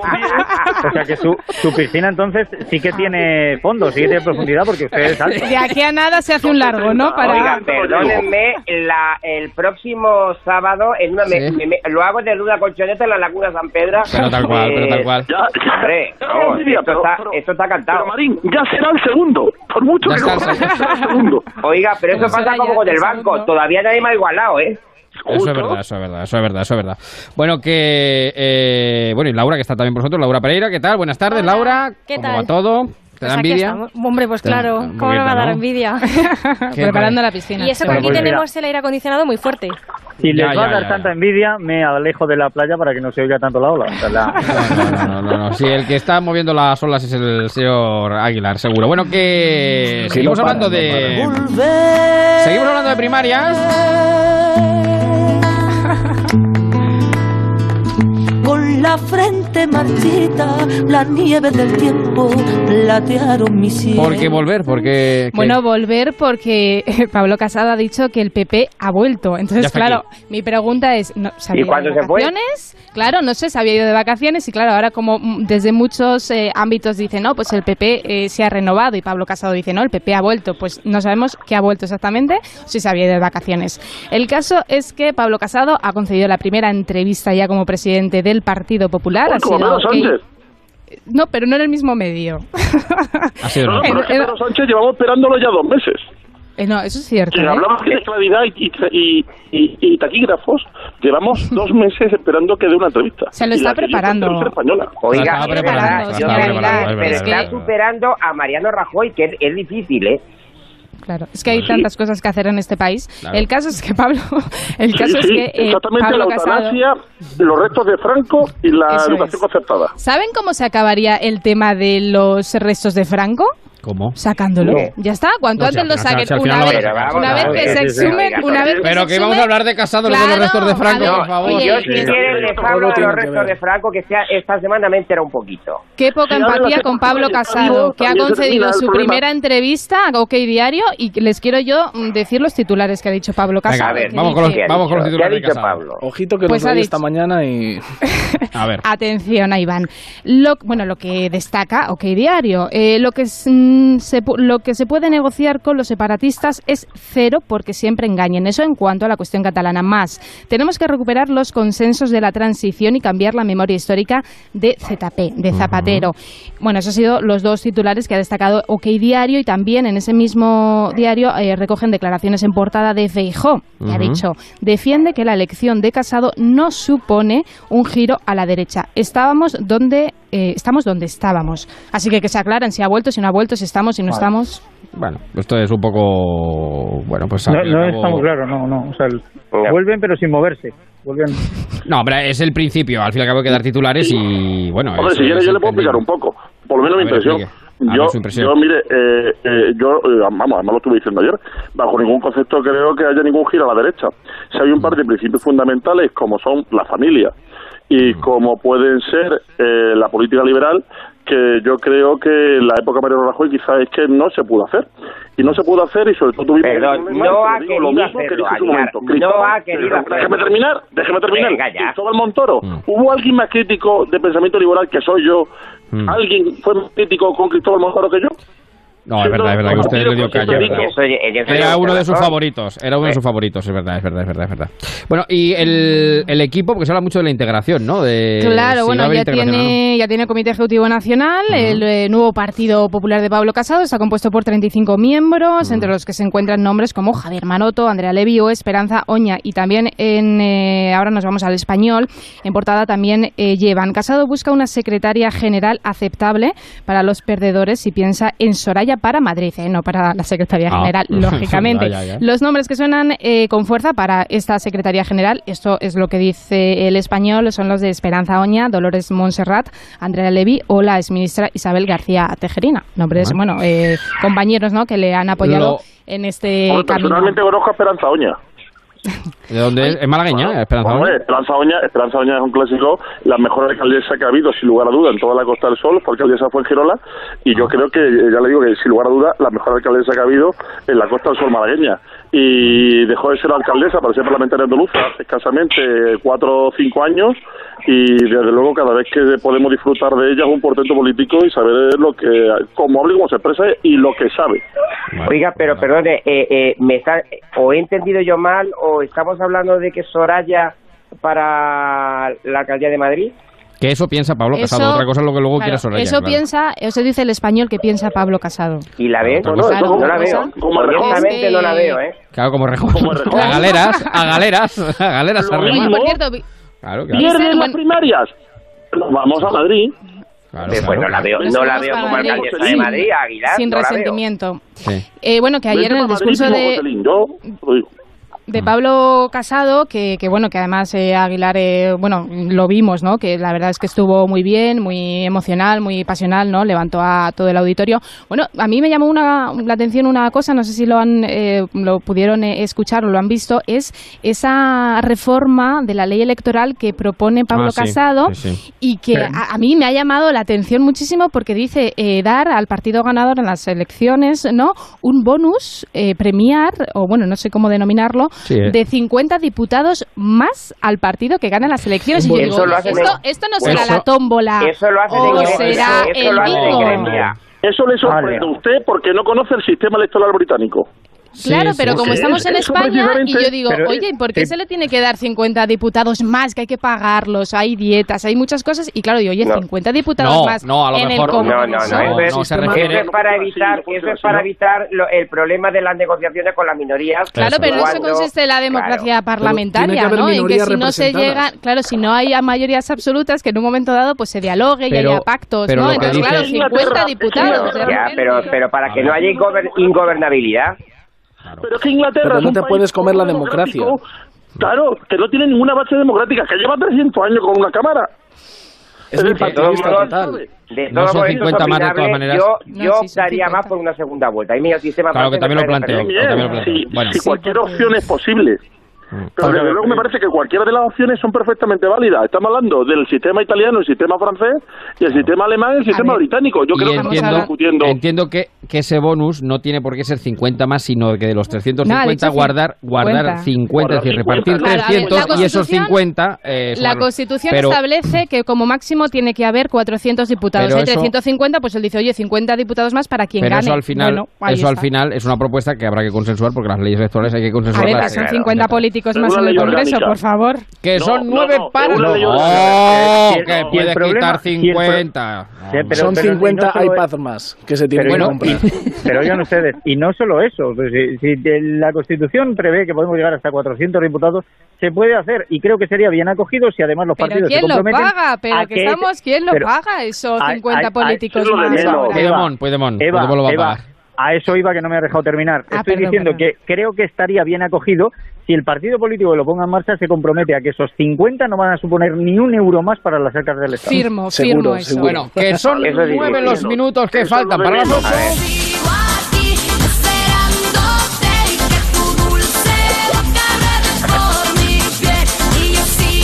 8. Y mientras el señor Aguilar sigue limpiando la piscina, Puigdemont también, ¿no? Que hoy ha sido vuelto a ser Porque aquí, Puigdemont ¿no? tiene piscina, ¿eh? En la cárcel. Puigdemont tiene piscina en Bruselas. Está- sí, Puigdemont tiene piscina en la cárcel, está en Alemania y allí pues estará peor, pero Ah, ya, ya, ya. ya. también tomará No, cerveza un con chucrú. poco más fría el agua.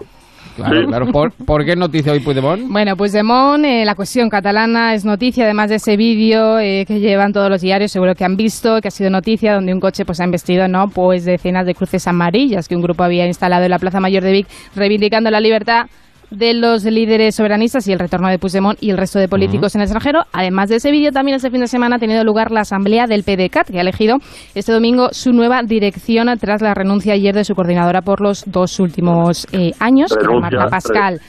Renuncia, renuncia. Bueno, Sí, que lo a irse. Eh, Eso es, eso es. Dicho, bien tú, puntualizado, muy bien puntualizado. Bueno, el PDCAT está presidido ahora eh, por el número 2 del partido, David eh, Bonei, que se ha impuesto con el 65% de los votos. ¿Esto qué ejemplifica o qué demuestra? Bueno, que la división del eh, partido y ese globo del, independentisto, del independentismo, bueno, pues empieza ya a desinflarse. Pero por otro lado también que Puigdemont eh, sigue un poco al mando, podríamos decir, porque PDCAT se va a sumar a su proyecto Eso de la es. criada nacional por la República. Pero los diarios hablan de esa división del independentismo y sobre todo del PDCAT. El país, el candidato de Puigdemont se hace con el PDCAT pese al rechazo de un tercio de las bases. El mundo, Puigdemont parte en dos al PDCAT y lo arrasa a la eh, unilateralidad. Y eh, ABC, el PDCAT, cierra su congreso con una dirección de consenso afín a Pascal y Puigdemont, por ejemplo. Pues nada, pues. Eh, No, Puigdemont, pues muy bien, eh, parece quiere manejar bien. los hilos desde fuera, claro. Ya, sí, ya, eh, A ver si me entero yo, quiero que no me he enterado. Entonces, los independentistas catalanes se dividen en dos: los que se quieren pasar por el arco del triunfo de la Constitución y los que se quieren pasar por el arco del triunfo de la Constitución y la decisión de los jueces, ¿no? Algo así. Más o Algo menos, así, más o menos. Más o menos. Tampoco busca usted mucha coherencia porque no la hay. ¿Sabe lo que ha dicho Artur Mas? ¿Qué ha dicho Artur Es Mas? algo que aquí pues se ha dicho muchísimas veces, ¿no? Y por ejemplo tú, Javier, lo has defendido siempre. Eh, la vanguardia recoge las declaraciones. Mas. Bueno, no, bueno, me agarra pero, la mesa. pero no, fíjense lo que dice. La desunión es el veneno que puede liquidar el soberanismo. Quiere Ah, bueno, decir pero que al lo- final. pero vamos, es que Hombre, quien sepa algo de historia, pero- quien sepa pero, algo de historia claro. sabe que el independentismo muere siempre en las divisiones. Sí que Cataluña, no, yo siempre, yo siempre lo he dicho y lo he Históricamente. Si uno Bueno, pero- ve la historia, eh, Cataluña no ha sido nunca independiente porque precisamente aquellos que quieren separar, eh, antes de que se separe Cataluña de España, Cataluña se parte en dos, que es lo que está pasando. Porque la historia se lo que ha repite, ocurrido. sí, sí. Claro, Pero parece- la parece un historia se repite milimétricamente. Eso Pero parece un es así. chiste, oiga usted. O sea, eh, la desunión puede romper el separatismo, que es desunir a un país. más o menos, más o menos. Y- Bueno, y tenemos irónico cosas más. es, irónico es. Sí, sí, irónico. Y tenemos cosas más agradables como, por ejemplo, que... Qué fresquita. ¿Alguna Qué noticia gusto. refrescante? Porque aparte de los políticos Sí, la hay más cosas, hay más claro, cosas, hay más cosas. cosas. Estamos en verano. Bueno, hablábamos de esa ola de calor. Fíjense la ola de calor que ha llegado al Reino Unido, lo que ha provocado. Esto no es eh, ninguna broma. Un joven eh, en Reino Unido ha quedado atrapado en el asfalto al derretirse por la ola de calor. ¿El asfalto en- o él? Sí, no, pues yo creo que él y seguidamente el asfalto, ¿no? El- bueno, esto es muy fuerte que pueda pasar. Ya, ya, ya, el ya. asfalto se ha derretido ¿qué de la ola de calor y se ha quedado la pierna enganchada. Claro, Qué barbaridad. Zapato, la Qué barbaridad. No, no, la foto, vean la foto. No, que se ha eh, quedado la pierna dentro, hasta la pantorrilla, por favor. Madre mía. Y nos estamos quedando nosotros de calor, por favor. Y, nos queja- oiga, y me, y me quejo yo del asfalto cuando uno va rápido por Madrid y tal. Eso es tremendo. A ver, ese asfalto, Pues fíjense ese asfalto no sería chocolate belga. Un como vea la foto Carmena se le ocurre ya cómo bajar la velocidad del M30. Asfalto derretido y los coches pegados. Oiga, mucho cuidado. de esa, ¿eh? Mucho cuidado con la M30 que te meten unos zascas de tres pares de narices, ¿eh? Están los radares, pero vamos, que saltan. Eh, es que no mucho tienen cuidado, que ir ¿eh? a más de la velocidad permitida. Ya, ya, ya, ya. Oye, una cosa, a ver si saben qué país ha impulsado esta propuesta. Limpiadores o fontaneros vestirán monos, monos de trabajo que imitan a un traje de chaqueta. No, ¿quién ha ¿Qué puesto país? ¿Qué país, por ejemplo? No, lo sé, no lo sé. Eso tiene que ser oriental, seguramente. Francia, Francia. Oriental, oriental. No, ha dado la clave Javier, eh, Javi. Eh, Japón. Claro, Japón, una empresa en Japón ha dicho, claro, porque... Digo, Japón o China tiene que ser. Pero claro. todo esto tiene un objetivo, porque después de trabajar, normalmente en Japón hay muchísimos Sí, eh, trabajos que van de traje para ir a, bueno, pues a tomarse una cañita, Eso un es. refresco. Claro, dicen que, por ejemplo, los agricultores, los limpiadores que quizá no van eh, con vestido de traje, pues me ha parecido muy curioso, se van a hacer un mono Bueno. eh, con un, aparentando un vestido. Aquí está con el mono traje. puesto Carlos Lamelo también. Carlas, ¿qué tal? Buenas tardes. ¿Qué ¿Cómo tal? Muy buenas tardes, ¿cómo estás? ¿Estás con el mono puesto? Yo Imagino, ¿no? listo, preparado, vamos. Exacto, porque empezamos un ratito pares y leones. ¿Con qué plan tenemos? Hoy hemos hecho deporte también, un poquito de. No, hoy no, hoy no. Me, me ha puesto el entreno el jueves a las ocho y media de la mañana, el de esta semana, que escucharéis el próximo sábado. Virgen Santa, de verdad. Qué sufrido, ¿eh? Qué Sí. sufrido. Bueno, que Sí, sí, escuché un ratito a Jongueras ayer, ¿eh? Pude escuchar un ratito a. eh, Era el de verdad, ¿eh? Que ha, ha habido oyentes verdad, que nos han escrito ese sitio. Pero era David Sarballó haciendo la voz de... No, también, pero, eh, pero el que teníamos aquí sentado era el auténtico. ¿eh? Era el de carne y hueso. Bueno, y para hoy, ¿qué tenemos previsto Pues en un ratito? ¿Qué Hoy vamos a hablar de cine musical porque se ha estrenado Mamma Mía y vamos a saludar a, a Nina, por ejemplo, para que nos hable de cómo Oh, se prepara bueno, un musical en el, en el teatro. No sé si eres tú muy fan Grande- del cine musical y del No, teatro te iba a decir que de luego gran seguidor de Nina, seguro, vamos, y Pues de los musicales también, porque tiene una Eh, voz impresionante. En un ratito la tendremos aquí y a más personas implicadas en el mundo de, de los musicales. También vamos a ir a África para saludar a un periodista que la conoce muy bien, que es Xavier Aldecoa, que es periodista del diario La Vanguardia, corresponsal en África, y nos va a contar cuáles son los retos de este gran continente, aprovechando que, por cierto, el ministro de Exteriores español ha estado en la ONU esta semana hablando de, de la nueva agenda de España de cara a la cooperación y el desarrollo y vamos a saber un poco cuál, qué papel va a tener nuestro país en el futuro de África. Pues eso nada. En... Eso es la primera horita y luego me quedan dos más, o sea que... Madre mía, todo lo que hay hoy. ¿Qué dice Aguilar? ¿Qué dice? Que digo yo, si Borrell se ha ido a hablar a la ONU, que vuelva pronto, que no la lía este. Borrell, vuelve. Habla muy bien, Borrell. Bueno, vamos a escucharle vamos a escucharlo. Bueno, que la radio sigue con la Melo. En un ratito nosotros soltamos los elefantes y nos vamos. No sé si podemos apuntar algo rápido, Marcos, Laura, de que nos deje los oyentes en el Facebook. eh, En nuestro el grupo Twitter. de Facebook pregunta Germán si Aguilar está en la piscina o realmente está chapoteando en una palangana. ¿Vale? Es una duda que tiene. Parece un efecto Palangana, de sonido. palangana. Es una palangana, ¿vale? Palangana. Y en nuestro Twitter, arroba en barra baja. Nos queda claro, muchas gracias. En barra baja marcha, es eh, nuestro Twitter. Eh, comenta Fernando esas ensaladillas rusas y esas paellas congeladas que se comen los turistas. Bueno, son maravillosas, claro, evidentemente. Hemos hablado de la dieta mediterránea. ¿Alguna cosa que apuntar, Laura? Pues nada más, ya. Es que está todo dicho. Esto para nosotros es viernes. chapoteo. Nosotros, para Claro, mañana la gente es lunes, ahora, claro, nosotros nos vamos ahora. ahora, claro, de Yo vacaciones. me voy a mi pueblo. ¿Qué Claro ¿De sí. qué pueblo eres tú, Laura? ¿Del De Bierzo también? Fuenllana. No, no, no. De Yo soy de Fuenllana. La Mancha. De ¿Provincia de Ciudad Fuenllana. Real? Sí. ¿Campo de Montiel? Claro. Pero, Claro. Pero bueno. con el lobby manchego. A ver, A ver, Laura. ¿cuál es tu Ya apellido? quedaremos, ya quedaremos. ya quedaremos. Benito. Ya quedaremos, ya quedaremos. Se, se me Bueno, ha olvidado la, la cuñita berciana. Viva el Bierzo, ya está. Y Matías el titular, ¿qué tal Matías? Buenas tardes. Buenas tardes, Javier. ¿Qué tal estáis todos? Pues fatal de tiempo, en 20 segundos tu titular para coronar en marcha, si eres tan El amable. titular de última hora, Manuel Aguilar se carga su matrimonio presumiendo de piscina al tirar la palangana por toda la cocina. Bueno, y viva Fuenllana, y viva Fuenllana, hombre, ya que tenemos una, Bueno, bueno, bueno, una qué por aquí. ¿Qué descubrimiento hemos hecho a última hora? Aguilar, Hidalgo, Marín, un abrazo, Marcos, Laura, Eva, un beso. buenos. Cuídense, noticias y luego pares y nones.